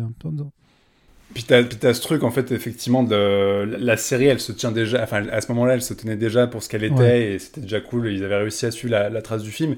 Et là, t'as la cerise sur le gâteau, où t'as ce truc, où t'as tous les, les rôles que tu connaissais qui reviennent. Et moi, j'ai toujours un peu de mal avec les trucs métal, les citations à droite à gauche, que je trouve que c'est assez souvent gratuit. Et c'est là où tu vois la force des mecs, c'est qu'ils ont réussi à faire ça, et d'un seul coup, l'espèce d'univers partagé qui te présente, où euh, aussi bien Blade que euh, les mecs de Entretien avec un vampire font partie du même univers, bah, comme ils ont vraiment des caméos, ils ont vraiment des comédiens un peu prestigieux qui sont venus, euh, même s'ils sont pas tous là, mais il y a quand même un, un sacré casting à ce moment-là. Bah, tu te dis merde, en fait ça marche, c'est-à-dire qu'effectivement ça pourrait être crédible. En plus, on est quand même sous le ton de la blague, donc c'est pas très grave. On va pas commencer à faire des ramifications d'univers en disant est-ce que c'est possible que ça, fonctionne, mais on s'en fout. Et, euh, et ils ont ils ont réussi à mettre tous les œufs dans le même panier et à faire passer ça euh, sans aucun problème. Et euh, effectivement, tu sens que tous les mecs qui ont participé se sont éclatés, ça les a tous fait marrer. Tu sens qu'en fait, ce qui marche aussi, c'est que tu sens que tout le monde est content d'être là, quoi. Ils sont, ils sont contents de reprendre leur rôle, ils sont contents de, de- jouer avec Taika Waititi, etc. Et, et tu sens qu'ils ont juste pris un pied monstrueux à penser l'épisode et à le faire. Ouais, parce que je crois que quand ils ont contacté les acteurs, euh, je crois que c'est même Tilda Swinton, elle a sauté au plafond. euh, et il me semble qu'en fait, c'est sa perruque de Only Lovers Left Alive qu'elle avait gardée et qu'elle a réutilisée d'elle-même. Et je trouve ça trop J'ai le costume, les gars, j'arrive. C'est exactement ça. Et je trouve ça, euh, je trouve ça trop, trop cool. Et puis également, euh, dans, dans l'épisode, là, j'ai rechecké IMDb, mais il y a aussi Dave Bautista qui fait un caméo. C'est vraiment n'importe quoi niveau casting, mais c'est très drôle. Mais c'est vrai que c'est un épisode que j'aime beaucoup puisque en même temps que de rendre hommage à tous les vampires de la pop culture, ça continue à un peu étaler le, mythe de la série et tu te dis que en fait ce type de, tribunal en fait tu pourrais très bien l'appliquer dans des saisons à venir avec d'autres acteurs qui ont vu l'épisode de la saison 1 qui se sont rendus compte que c'était en fait hyper cool et hyper bienveillant et que mine de rien si on devait revoir le tribunal bah en fait ce serait hyper cohérent et peut-être que le lore en serait encore plus enrichi. Enfin, moi, je sais que je rêve d'une suite à cet épisode où euh, Robert Pattinson se pointe. Enfin, c'est vraiment un truc que je souhaite euh, profondément. Ce dans l'épisode de fin. bah, ce serait trop bien que ce soit l'épisode de fin. En vrai, je pense que, comme tu dis, c'est qu'ils ont dû tellement s'éclater dessus que euh, doit y avoir. bah, vu que dans le film, il se moque à un moment de Twilight, voir un Robert Pattinson qui arrive et qui scintille de partout, je pense que même lui, en vrai, ça le ferait marrer parce que justement, je pense que ce serait même un bon moyen euh, de faire un petit pied de nez à toutes les moqueries qui s'est pris. En mode, oui, j'étais ridicule, mais en vrai, regardez comme c'est rigolo maintenant, quoi. Bah, c'est comme le, le, fait qu'il y ait Wesley Snipes, alors que dans le film, euh, il y a un moment où le mec se déguise en Blade, quoi. Tu te dis, putain, oui, ils ont vraiment réussi à avoir Wesley Snipes. C'était tellement drôle, Taika Waititi qui se déguise en Sister Act et en, ah. et en Blade. C'est c'est un, meilleur Blade que Blade 3, donc c'est cool. en même temps, c'est pas, pas difficile en même temps. Mais c'est vrai que cet épisode a quand même marqué beaucoup de gens et c'est vrai qu'on en parle encore aujourd'hui avec beaucoup d'amour. Donc à voir, on espère peut-être euh, d'ici les prochaines saisons qu'on reverra ce fameux concile de vampires pourquoi pas pour un jugement de, Guillermo, euh, ou espérons peut-être pour un autre vampire. Après tout, les possibilités dans cet univers sont infinies. Ouais, et puis tant qu'on y est, il faudrait que Hugh Jackman arrive pour lui dire euh, c'est mon fils, t'es parti, ou un truc comme ça, tu vois. Les, possibilités sont infinies. Ah non, mais me lance, me lance pas sur Hugh Jackman en Van Helsing parce qu'honnêtement, c'est probablement la seule chose que j'ai trouvé bien dans, dans le film de Stephen Sommers et ça en dit long sur, euh, sur mon appréciation de ce film on va passer à, donc, à la saison 2. Donc la saison 1 se terminait sur euh, bah, des questions en suspens et notamment la plus cruciale sur Guillermo qui euh, apprenait qu'il était définitivement un descendant de Van Helsing et que donc son destin n'était pas de devenir un vampire mais plutôt de tous les tuer à coups de crucifix et de euh, pointes en bois un peu comme, comme dans le film. Donc quand la saison 2 reprend, on constate que les dynamiques au sein du groupe commencent un peu à s'enrayer. On voit notamment que Guillermo commence à prendre quelques distances avec son groupe. En plus de ça, on a Nandor qui arrête pas de le taquiner sur le fait que haha, euh, en fait, euh, tu tues des vampires quand même, c'est rigolo euh, et tout ça. Et en fait, non, pas du tout. Du coup, la moitié des épisodes consiste à un truc drôle et un truc où euh, Guillermo est complètement sous tension et où il a peur que euh, ses vampires bien-aimés découvrent sa réelle identité. En plus de ça, on a Laszlo qui part en grand délire euh, Jackie Daytona. Et puis on a effectivement ce fameux épisode spécial sur Colin Robinson. Alors, moi j'avoue que j'étais un peu moins fan de cette saison 2 que la première. Je crois que c'est pas une opinion très répandue. Mais vous, qu'est-ce que vous avez pensé de cette saison 2 par rapport à la première et du fait notamment qu'elle s'éloigne assez drastiquement justement de la structure de la première saison et du film? Bah, En fait, c'est dans, dans, la série, enfin en tout cas dans cette saison, comme tu dis, en fait, toute la dynamique qu'on avait autour de Guillermo, euh, en, fait, en fait, tout simplement la, dynamique de on, voit le quotidien de ces, euh, de ces vampires et on a Guillermo, il y a quand même une histoire un peu en parallèle. Là, ça, ça, il y a un gros schisme, quoi. C'est vraiment, c'est, on prend complètement deux, deux, deux, chemins différents. Mais par contre, j'ai trouvé que c'était une saison intéressante sur certains points. C'est qu'en fait, ils font des épisodes spéciaux. Euh, voilà, que ce soit euh, l'épisode sur Colin Robinson ou même, euh, c'est, il me semble, c'est l'épisode 6 en cavale où on a c'est euh, voilà, c'est Laszlo, je crois, qui ouais, qui s'en va euh, dans un petit bar. Et pour le coup, en fait, pris à part ces épisodes, je les ai trouvés vraiment géniaux. Euh, c'est vraiment moi le en, ouais en cavale, il m'a vraiment fait rire parce que il crée tout un univers autour de cette juste petite histoire. Et après, il revient comme si de rien n'était. Mais c'est vrai que dans la continuité en tant que saison entière, bah on comprend un peu moins bien, on se dit que c'est assez rébarbatif, enfin, ça avance pas. C'est une, on a l'impression qu'en fait, ils veulent aller très très vite à l'épisode 10 et donc ils mettent des choses un peu au milieu pour essayer d'arriver au plus vite à la fin, quoi. Ouais, en fait, c'est beaucoup, euh, pas forcément des bottle épisodes, mais c'est quand même beaucoup d'épisodes un peu fillers où pour un épisode qui avance un petit peu, celui d'après, tu sais qu'il se passera pas grand chose en fait. T'as l'impression qu'ils ont compris que le succès était là, que s'ils voulaient raconter leur histoire, fallait pas trop se précipiter non plus et que du coup, ils ont d'un seul coup, ils ont freiné. Euh, ils ont freiné d'un seul coup et que du coup, bah, les pneus en pâtissent un petit peu en fait. C'est vraiment l'impression C'est le syndrome de euh, on a quasiment déjà signé pour une saison 3, mais euh, va falloir qu'on. On pensait finir en saison 2, donc va falloir qu'on mette des choses au milieu euh, pour faire traîner quoi. Ouais, moi après, pour le coup, j'ai, moi je préfère la saison 2 parce que je trouve que justement ils arrivent à vraiment à s'émanciper en fait du schéma du film. Et c'est là où tu vois que les mecs, bah, ils sont capables de tenir la, durée et de, de, faire autre chose. Euh, et, justement, ces petits épisodes qui ont l'air un peu filler à côté, je trouve qu'ils arrivent justement à enrichir ces personnages, à les creuser toujours plus. Et comme ils ont toujours autant le sens du détail et de la vanne qui tue et du sens du décalage qui, qui fracasse, en fait, moi, j'ai vraiment pris beaucoup de plaisir sur la saison 2. Je trouve qu'on bah, a cité l'épisode de Colin Robinson que je trouve génial. Il y a l'épisode de la, hum, de la malédiction par mail. Alors, moi, qui m'a oh buté, hein, vraiment. Je trouve que c'est le truc le ah plus drôle quasiment de tout What We Know in the Shadows. Et euh, t'as notamment le personnage bah, qui confronte euh, Jackie Daytona, qui est joué par Mark Hamill, que je trouve super sympa. T'as le, le caméo du premier épisode avec le mec qui jouait le gamin dans. Euh, J'allais au Osmond, je sais plus quoi, là, le mec qui jouait dans Sixième Sens, je crois. Euh, ah, il est joué Osmond. Allez, Joey Osman, ouais, qui, qui vient faire un, zombie qui est plutôt rigolo. Et je trouve que globalement, ils arrivent à trouver une vraie dynamique où ils, ils, ont quand même passé le cap de OK, on, on vient d'un film, on a mis tout le monde en caméra, etc. Et en fait, bah, c'est pas grave, on va, on va avancer, on va, on va inventer de nouvelles choses et, tu, et on va continuer à explorer l'univers, notamment tout le truc avec les sorcières, je trouve que ça marche vachement bien et tout. Et en fait, en voyant ça, tu te dis putain, ils vont pouvoir tenir 3-4 saisons sans aucun problème. Et euh, alors, oui, l'intrigue sur, euh, sur Guillermo, elle rame peut-être, enfin, elle, est peut-être un peu mise en pause. Et en même temps, je trouve qu'elle est aussi creusée. T'as tout le truc où tu vois, c'est vraiment cette saison-là où tu vois tout l'univers parallèle des assistants, où tu vois leur, soirée un peu clandestine, où tu vois le, lui qui intègre cette fameuse, ce, ce, gang de, de, tueurs de vampires qui s'y prennent pas très bien, alors que lui, c'est une brute épaisse, mais il veut pas leur dire, etc.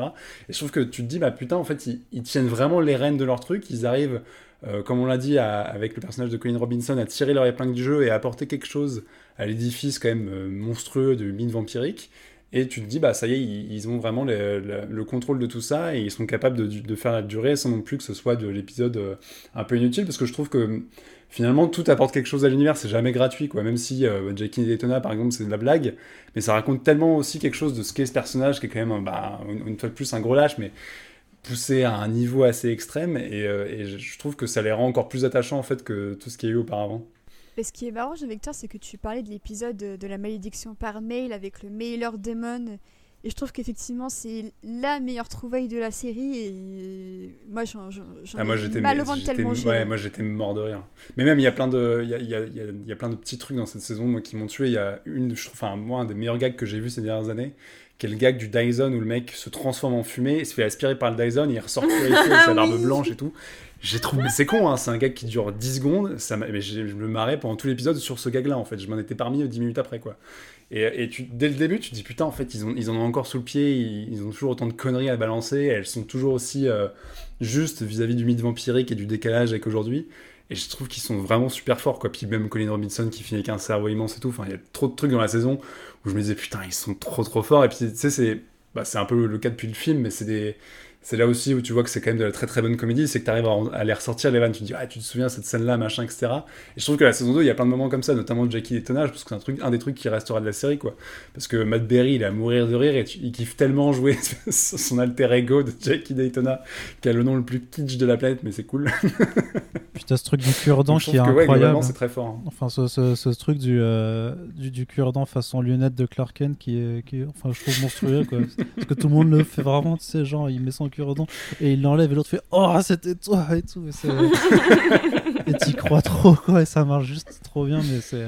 mais après, ouais, même c'est, ça a déjà été évoqué par vous, mais euh, le fait de pouvoir aussi développer le, reste des univers fantastiques euh, en parlant de fantômes, en parlant de zombies, de nécromanciens, euh, en parlant de, sorcières, tout ça, ce qui permet aussi à chaque fois de ramener plein de, de, bah, de grands acteurs, de grandes actrices euh, très, très connus. Il y a des visages que tu reconnais tu et tu t'amuses vraiment en tant que spectateur à, dire Ah putain, ils ont pensé à ça pour, pour ce rôle, ils ont mm. pensé à, à cette personne-là. Donc je trouve. Enfin, c'est. Moi, personnellement, je trouve. je sais pas si. je me suis pas posé la question de si je préférais l'une ou l'autre, tu vois, mais vraiment, j'ai pris autant de plaisir, je pense, à, la regarder. Je trouve que peut-être juste l'épisode où ils font de la musique est, euh, peut-être le moins réussi de cette saison-là, peut-être le plus, le plus passable. Mais quelque part, ça, ça joue aussi un peu sur le fait de on est des vampires centenaires, donc euh, on a fait plein de choses et euh, ça, ça, se retrouve maintenant dans, dans, les, dans les mœurs actuelles. Et et encore que, tu vois, le Comedy Club qui est effectivement un endroit où se fait chier et Colin Robinson qui leur donne tous les types pour que voilà, ils, puissent lui aller euh, prendre de l'énergie. Je trouve que voilà, ils, arrivent quand même à chaque fois à ramener des trucs qui, euh, qui font que les épisodes se regardent vraiment très bien. Mm. Mais c'est marrant, mais je trouve que justement les épisodes peut-être les plus slice of life, euh, notamment bah, celui de la, du Mailer Demon ou même l'épisode du Superbe Hall, alors ça paraît, ce jeu de mots m'a assassiné de rire quand, quand il le dit, c'est du génie. Mais je trouve qu'en fait, c'est quand c'est du slice of life que ça se rapproche le plus du film et que tu retrouves peut-être le plus l'ADN justement euh, de, de, What We Do et de Shadows. Et, et c'est pour ça, je pense que j'étais un peu frustrée, c'est-à-dire que j'ai limite trouvé que c'était un peu moins bien équilibré qu'en saison 1, entre épisodes où tu as des conflits euh, de, de génération et, euh, et la découverte du monde humain par, euh, par les vampires qui pensent qu'on célèbre un grand hibou alors qu'en fait non, c'est juste un match de football américain. Et euh, le fait qu'on parle voilà, de, la de la descendance et de la lignée de Guillermo, euh, de toutes des histoires avec le reste du, du, du, du, des vampires, notamment dans le final et tout ça. Je pense que c'est peut-être un peu plus ça qui, qui m'a perdu, un peu comme le troisième acte en fin de compte du film qui m'a un peu plus perdu par rapport au reste. Mais en soi, c'est bon. On va dire que le ratio d'épisodes Slice of Life reste quand même assez euh, raisonnable et satisfaisant pour, euh, pour y trouver son compte. Et c'est vrai que moi-même, j'aime beaucoup Jackie Daytona, surtout quand on sait qu'en fait, Matt Berry, il chante super bien dans la réalité et tout ça. Et c'est cool de voir tous les talents de, de l'acteur utilisés à bon escient euh, dans la saison. Et puis tu, tu, te demandes si limite il a pas fait la série pour jouer cette scène-là. il ah, est tellement content de la faire que. Exactement. Mais, c'est vrai que, franchement, on, a assez peu parlé du casting. Euh, on sait que voilà, le casting du film est génial. Celui de la série aussi est vraiment très bien. Et pour moi, Natasia Demetriou, c'est vraiment euh, une immense révélation comique. Je la connaissais mm. pas du tout auparavant. Je sais juste qu'elle animait une compétition de fleuristes sur Netflix. Quoi? Donc autant vous dire que. C'est bien parce que je trouve ça tellement raccord avec son. Enfin, tu te dis, ouais, ok, c'est évident en fait. C'est absolument évident. Donc j'ai pas encore regardé, on m'a dit que c'était plutôt marrant. Mais euh, pour moi, c'est vraiment euh, Natasia Dimitriou qui est mm. vraiment, pour moi, la, grosse révélation mm. comique de la série. Et, et, je trouve qu'elle arrive tellement bien à jouer euh, avec ses compères masculins. En fait, elle, elle, elle, arrive à ne pas se laisser dominer justement par ses partenaires de jeu masculins. Et elle est vraiment à leur niveau, quoi. Et on sent que entre chaque acteur, il y a vraiment une alchimie qui fait qu'ils sont hyper heureux de se donner la réplique. Et je trouve que c'est une énergie hyper contagieuse à suivre par rapport à leurs personnages qui parfois ne peuvent pas trop se blairer. Et je trouve ça vraiment très chouette. ils sont très très forts, puis tu sens. Enfin, moi, moi pour le coup, euh, c'est là où je me dis qu'ils ont quand même réussi leur pari de transposer ça en série. C'est que comme tu as beaucoup plus de temps au final et que tu peux plus les creuser, bah, je crois que je préfère la, colocation de la série que celle du film. Quoi. Je trouve que la dynamique est plus, enfin c'est plus riche parce qu'effectivement tu as ce personnage de femme, puis tu as le personnage de, de Guillermo qui apporte aussi quelque chose de, nouveau. Et euh, bah, comme c'est beaucoup plus variant les situations et que tu peux beaucoup plus les creuser, au final je préfère les personnages de la série. On a eu le temps de plus s'attacher à eux dans tous les cas, effectivement, avec deux saisons par rapport à un film de deux heures. Mais c'est vrai que ils, sont plus humains, ils sont. Enfin, humains.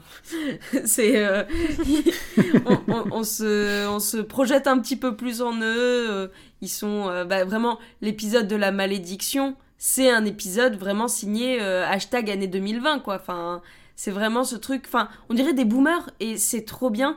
C'est vraiment, tu te rends compte que si c'était pas des vampires, ça pourrait être en fait des des darons qui voient pour la première fois un mail qui te dit voilà, euh, si tu l'envoies pas à 15 personnes, tu as une malédiction. Enfin, c'est génial parce que c'est très. Euh, c'est encore plus ancré dans le réel que le film et, ça y rend mille fois plus attachant. Ouais, c'est ça qui joue aussi vachement, effectivement, c'est le, contexte et le fait que autant le film, euh, bah, il joue avec le mythe et, et c'est très rigolo, mais comme on l'a dit, comme c'est un peu euh, obscur d'un point de vue temporel, etc., euh, bah, tu gardes une certaine distance, là où comme ils ont vraiment ancré les vampires de la série dans notre quotidien et dans nos, habitudes, effectivement, tu as plus d'attachement, quoi. Et effectivement, donc après cette saison qui alterne entre Slice of Life et évolution de l'intrigue, on termine sur un grand final qui se déroule au Théâtre des Vampires Et euh, un final euh, qui a fait parler la poudre et le sang, puisque euh, Guillermo a décidé de faire un véritable carnage dans la communauté vampire, dans une scène incroyablement badass. Et alors, franchement, franchement, je trouve que Harvey Guillen est très très bon dans cette scène. On sent qu'il s'est entraîné comme un fou et je trouve hyper crédible. Alors que justement, tu vois son apparence, t'as pas l'impression que c'est un mec euh, qui est digne dans un film d'action. C'est ça, c'est vraiment le nounours à qui tu veux faire un, câlin. Et d'une seconde à l'autre, bim, il te bute, euh, il te bute tout à concile de vampires. Et je trouve quand même que c'est une scène finale qui dépote et que je trouve très bien réalisée aussi. Mais ils l'ont vraiment bien casté, franchement, euh, je trouve, avec Hélène, parce que c'est, il a cette tête de nounours, mais comme tu dis, en fait, c'est en fait, tu t'attends pas à ça, en fait, dans, avec... Euh, je pense que le cinéma et les séries nous ont trop habitués à euh, vraiment classer les gens en fonction de leur physique. Et là, la série prend un revers qui est génial parce que, oui, tu dis, ok, c'est le descendant de Van Helsing, euh, il va tuer des vampires, mais en fait, là, il le fait d'une manière, mais tellement de ouf que on nous a trop habitués à se dire, bah, ce physique n'ira pas avec ce genre de scène, et là, ils se disent, allez, nous, on s'éclate, on lui fait faire euh, un trip salto arrière, euh, vas-y, euh, je t'enfonce des pieux dans tous les cœurs du monde. Et c'est, enfin, c'est là aussi où vraiment la, série, en fait, détonne avec ce qu'on a l'habitude de voir, en fait. Et puis c'est toujours un moteur comique parce que lui, il a quand même l'air à chaque fois d'halluciner de ce qu'il fait. enfin, moi, je sais pas vous, mais ça me fait toujours marrer de le voir tuer des vampires. tu te dis à chaque fois, tu sens que le gars il se dit mais qu'est-ce que je fais alors qu'il vient de, désinguer 10 personnes quoi. Mhm. Et puis surtout, en fait, cet épisode euh, qui conclut la saison 2 se termine vraiment sur cette scène de manière hyper brutale. Moi, je sais que je m'attendais à ce que bah, ce soit effectivement le climax de, l'épisode parce qu'on sent un peu la tension qui monte et puis on se dit, bon, euh, ça fait une saison que euh, Guillermo, petit à petit, justement, cet aspect un peu héritage, je tue des vampires, prend en importance. Mais c'est vrai que finir de manière aussi brusque, moi, ça m'a un peu prise au dépourvu en mm. fait. Je sais pas pourquoi. Je m'attendais peut-être à autre chose, euh, Mélanie. Euh... Ah, je vais pas te mentir, je me souviens plus exactement de comment finit l'épisode. en fait, il, tue, il tue les vampires et bim, ça ah, il, dit, il, leur dit son nom de famille en fait. Il leur dit euh, Je m'appelle. Euh, mais... Enfin, t'as as, Nandor qui lui fait bah, T'as quelque chose à nous dire Peut-être Guillermo? Il leur fait Ouais, je m'appelle Guillermo de la Cruz. Et l'autre il fait Non, mais on s'en branle. et puis ça se finit comme ça quoi. Mais en fait, juste, bah, c'est voilà, le syndrome de c'est la série en fait on, on sait qu'il va y avoir une saison 3 parce que finir comme ça je pense que c'est aussi un peu un pied de nez de, de, la série qui a fait plein de choses à revers et qui en fait plutôt que de conclure une histoire elle te laisse sur un gros euh, enfin ça, se fait souvent de, en fin de saison euh, de, de, laisser sur un gros cliffhanger comme ça. Mais là c'est vraiment en fait il te laisse presque entre deux, entre deux phrases et tu finiras la phrase dans la saison d'après et il euh, y a peut-être ouais, ce truc de on sait qu'on a déjà signé pour une saison après celle-là, quoi. Oui, puis c'est même un pied de nez, de toute façon, à la pratique du cliffhanger, parce que tu sens qu'ils s'en amusent aussi. Mm. Et on a vu tellement de séries faire ça, et où, bah, tu termines un épisode, tu te dis Oh mon dieu, tu lances celui d'après. En fait, c'est ce qui vient de se passer, c'était tout pourri. Et, euh, Mais j'espère que le début de la saison 3, bon, ils, ils, vont en jouer, quoi. ouais, mais... Ils vont dire bon Guillermo, tu fais le ménage. Il va ce, serait génial. ce serait génial. Bah, ce serait le meilleur pied de nez pour le mm. personnage, c'est-à-dire euh, c'est quoi ton nom de famille? Ah oui non mais Balek, il hein, euh, faut sortir les poubelles. Euh, tu t'es cru où là? Hein, T'as fait le bordel maintenant tu... toi Mais alors justement, est-ce que vous avez peut-être des attentes pour la saison 3 Donc on a appris euh, ces, derniers jours qu'en fait euh, le tournage n'avait même pas commencé, hein, Covid oblige, et que là ils vont à peine commencer à la tourner. Donc il va falloir un peu s'armer de patience pour euh, découvrir la suite. Mais vous, est-ce que vous avez peut-être des attentes Est-ce que vous souhaitez peut-être voir de nouveaux personnages, d'anciens personnages, des évolutions? Est-ce que vous avez une petite wish list non exhaustive? Il faut qu'il continue comme ça. Enfin, pour moi, j'ai pas forcément d'attente dans le sens où j'ai été satisfait, quoi. Donc, je pense que c'est une série qui fait, qui fait bien son taf. Donc, euh, s'ils refont la même chose, continuer de faire des, bons gags, ramener plein de, de développer l'univers fantastique à côté, euh, personnellement, je serais assez satisfait parce qu'ils ont montré qu'ils savaient faire ce qu'a dit Jean-Victor avant, c'est qu'ils savent faire sur, la, sur, la, sur la longueur. Donc, euh, continuez comme ça, les gars. Ouais, moi je suis pareil, je pense qu'il faut qu'ils continuent dans, cet esprit-là et qu'ils surtout ils n'hésitent pas encore une fois à vouloir aller toujours plus loin, à explorer plus de trucs.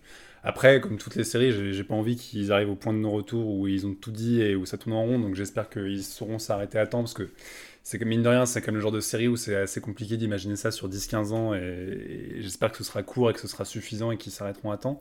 Et, euh, et, non, pour les attentes, j'avais pas forcément pensé. C'est un truc auquel on pense forcément en ce moment, mais j'ai surtout pas envie de me taper plein de séries où on parle de Covid, etc. Mais juste celle-là, je me dis, il y a peut-être un truc à tirer ou comment les mecs vont aller euh, mordre des gens alors qu'il y a le Covid.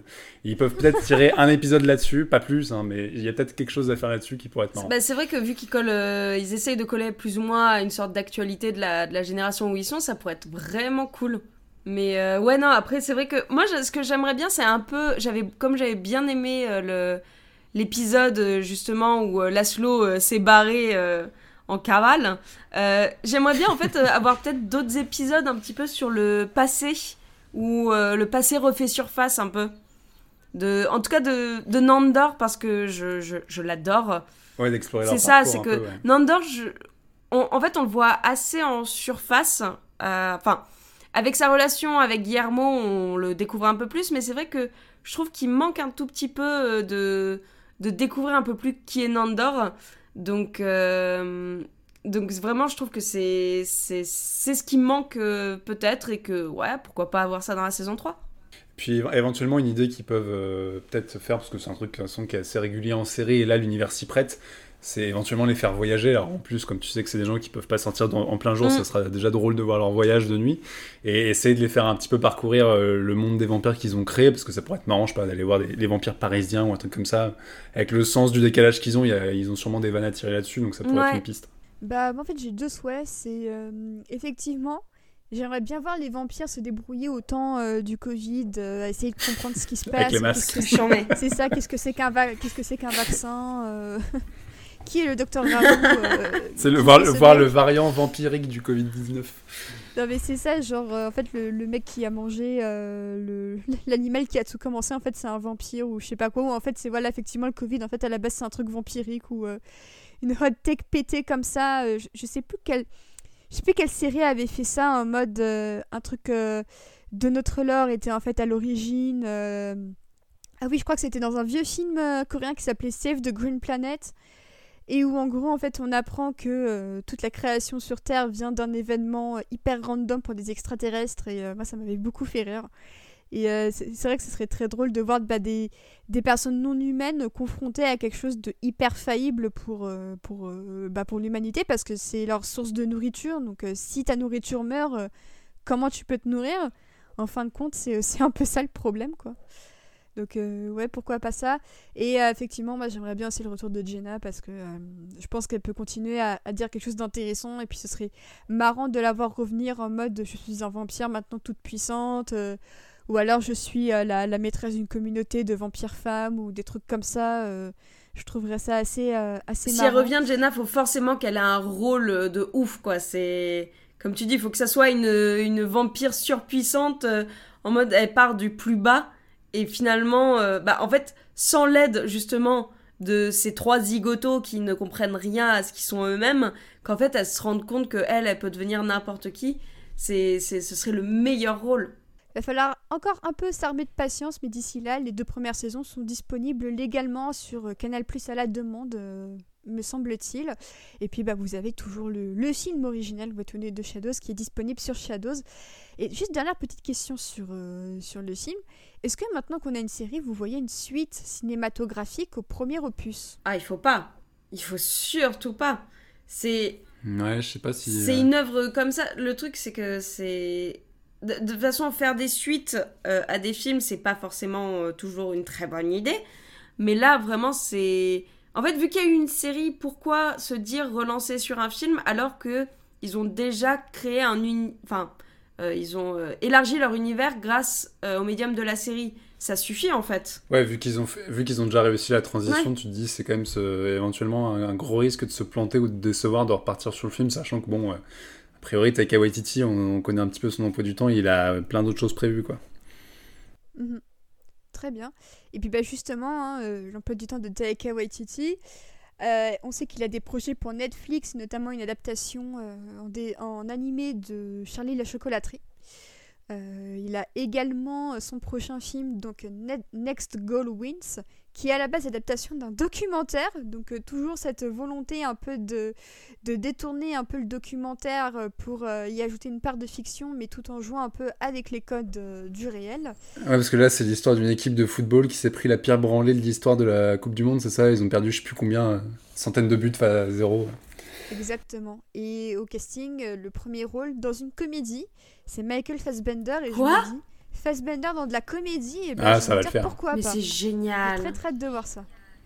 Ça va le faire grave, je pense. Je te sens hyper hypé. ah mais complètement, mais vraiment pour le coup, bah là je, je suis euh, je suis sur la page Wikipédia, je suis en train de voir et je vois que euh, par exemple Andy Serkis, il est producteur délégué. Euh, c'est ça fait en fait ça fait plaisir de lire ce genre de nom. Il va y avoir Elisabeth Moss. Ah non mais ça va être formidable. On va s'amuser de fou. Surtout qu'a priori le film est fini donc je sais je sais même pas chez qui il est, mais euh, Fox ça devrait pas tarder. Searchlight encore, je crois. C'est ça, c'est oui. Ils vont vendre ça. Searchlight, ouais. Ils vont, ça va finir sur Disney Plus. ah, on parle pas de malheur. Ah non, je veux le voir au cinéma celui-là, par contre, vraiment. ah, j'espère aussi. On croise les doigts. Du coup, donc effectivement, un emploi du temps bien bien chargé pour euh, Taika Waititi. Donc effectivement, euh, c'est pas forcément une suite au film qu'on a en tête, mais on va lui souhaiter euh, bonne chance dans ses différents projets, et notamment dans Thor Love and Tender qu'il tourne actuellement quand il ne fait pas des doigts d'honneur aux paparazzi qui prennent en photo littéralement tout le tournage. Donc voilà, un homme bien occupé. Et qu'on va, j'espère, le voir aussi en tant qu'acteur sur d'autres films, vu qu'il joue beaucoup et pas que sur ses films à lui. Effectivement, bah, il va jouer dans Free Guy avec euh, Ryan Reynolds qui joue le PNJ euh, d'un Oui, c'est vrai Donc les retrouvailles après, Green euh, Lantern. ouais, c'est ça, après Green Lantern. Son, son heure de gloire. Heure de gloire. Un grand film. Non, peut-être pas. D'ailleurs, je sais pas si vous aviez vu le live tweet de Ryan Reynolds qui avait live tweeté Green Lantern, mais... D'ailleurs, à quand le, Lemon Adaptation Club sur Green Lantern, Océane? Eh ben écoute voilà, je, jette une, bouteille à la mer si vous voulez entendre un épisode dessus. Si à Renault, je veux venir en parler. Bah écoute, j'ai déjà fait un épisode sur Cats. Hein. Euh, moi, je suis capable de tout faire maintenant. tu fais Cats, tu, tu sais tout faire. Est-ce que vous aviez un dernier mot à ajouter sur le film, ou sur la série, ou sur Taika Waititi, ou, ou que sais-je? Euh, on n'a pas évoqué, euh, moi, un de mes épisodes préférés, parce que l'idée est très con, mais m'a fait mourir de rire dans la première saison. Mhm. Quand euh, le personnage de Laszlo se transforme en chauve-souris, se prend un coup de balai et ah finit à la SPA dans une cage. Oh et que je, qui je trouvais vraiment un des meilleurs épisodes de la série, ça m'avait plié, parce que voir Matt Berry qui essaie de discuter avec des chats et qui arrive pas entre deux cages, c'est très drôle. Donc voilà, je voulais juste citer cet épisode que j'adore. C'est vrai que c'est un bon épisode. Et voilà, mais justement, est-ce que vous avez un épisode préféré euh, dans, dans, la série euh, Par exemple, admettons que nos auditeurs n'ont pas forcément le temps pour toute la série. S'ils veulent avoir, on va dire, 25 minutes qui peuvent vraiment les convaincre de tout regarder, ce serait quoi, euh, à part l'épisode de la malédiction Zut C'est ce que j'allais dire lequel ouais. Je trouve que c'est vraiment le meilleur épisode, en fait. je l'avais oublié, là qu'on en ait parlé, ça m'est revenu de à quel point en fait euh, c'est c'est l'épisode le plus le plus bête et le plus drôle je pense de la série. Mais après l'épisode du procès est très bien aussi. D'accord, c'est une des meilleures idées de la série. Ouais, c'est ça. Le procès et la malédiction des mails euh, arrivent quand même en tête. Arnaud, t'aurais peut-être une, une préférence? Bah, le problème, c'est que vraiment, ces deux-là sont vraiment supérieurs, donc c'est difficile de ne pas les conseiller. Après, franchement, le baron est de sortie, celui qui précède juste le procès, je le trouve assez mortel aussi, quoi dans le, côté vraiment euh, humour à froid et, vraiment très premier degré, voilà, qui caractérise la série depuis ses débuts, où les gens euh, disent des choses et les, et les prennent de façon littérale alors qu'il faut, faut, faut, pas le faire ou non quoi euh, voilà ce côté c'est un peu burlesque avec et un peu dégueulasse aussi quoi avec avec ce personnage du baron et le, le rappel que ces vampires peuvent pas avoir autre chose que, que du sang dans, dans, leur dans leur estomac et quelque part bah, ça introduisait un petit peu le destin de, Guillermo euh, dès ce moment-là, quoi. Avec, euh, avec le final. Donc je trouve qu'il est aussi, euh, aussi assez, assez chouette, cet épisode 6. Très bien. Eh bien, en tout cas, merci infiniment à vous, Mélanie, JV et Arnaud, d'être venus parler de What We Do et de Shadows. Parce que un peu de rire en ces périodes un peu troublées, je trouve que ça fait du bien. Oui. Et je trouve qu'on a très bien parlé euh, d'une comédie et d'une série qui sont franchement hyper attachantes. Donc encore une fois, merci à vous. Bah, merci à toi. Merci à toi. C'est donc avec What We Do in the Shadows qu'on termine notre séquence consacrée aux séries télévisées. Et c'est d'ailleurs avec cet épisode que nous clôturons également euh, nos prises de parole sur les séries télévisées, du moins pour cette saison. La prochaine fois que l'on parlera de séries télévisées dans le podcast, il s'agira de notre hors-série estivale consacrée à Archie Comics et notamment à ces séries sur Sabrina, l'apprentie sorcière, mais aussi et surtout à Riverdale. Donc d'ici là, n'hésitez pas à écouter les épisodes à suivre. On va notamment parler de Kiki la petite sorcière, de All Boy, mais notre prochain épisode sera une nouvelle analyse croisée, un an après celle consacrée à The Social Network et Steve Jobs, et cette fois on y parlera de criminalité au féminin avec, avec Hustlers et The Bling Ring. Si cet épisode vous a plu, n'hésitez pas à vous abonner à notre plateforme de streaming, à nos réseaux sociaux, où, promis, j'essaierai de reprendre un petit peu du poil de la bête. D'ici là, portez-vous bien, protégez-vous, soyez prudents, et à très bientôt. Ciao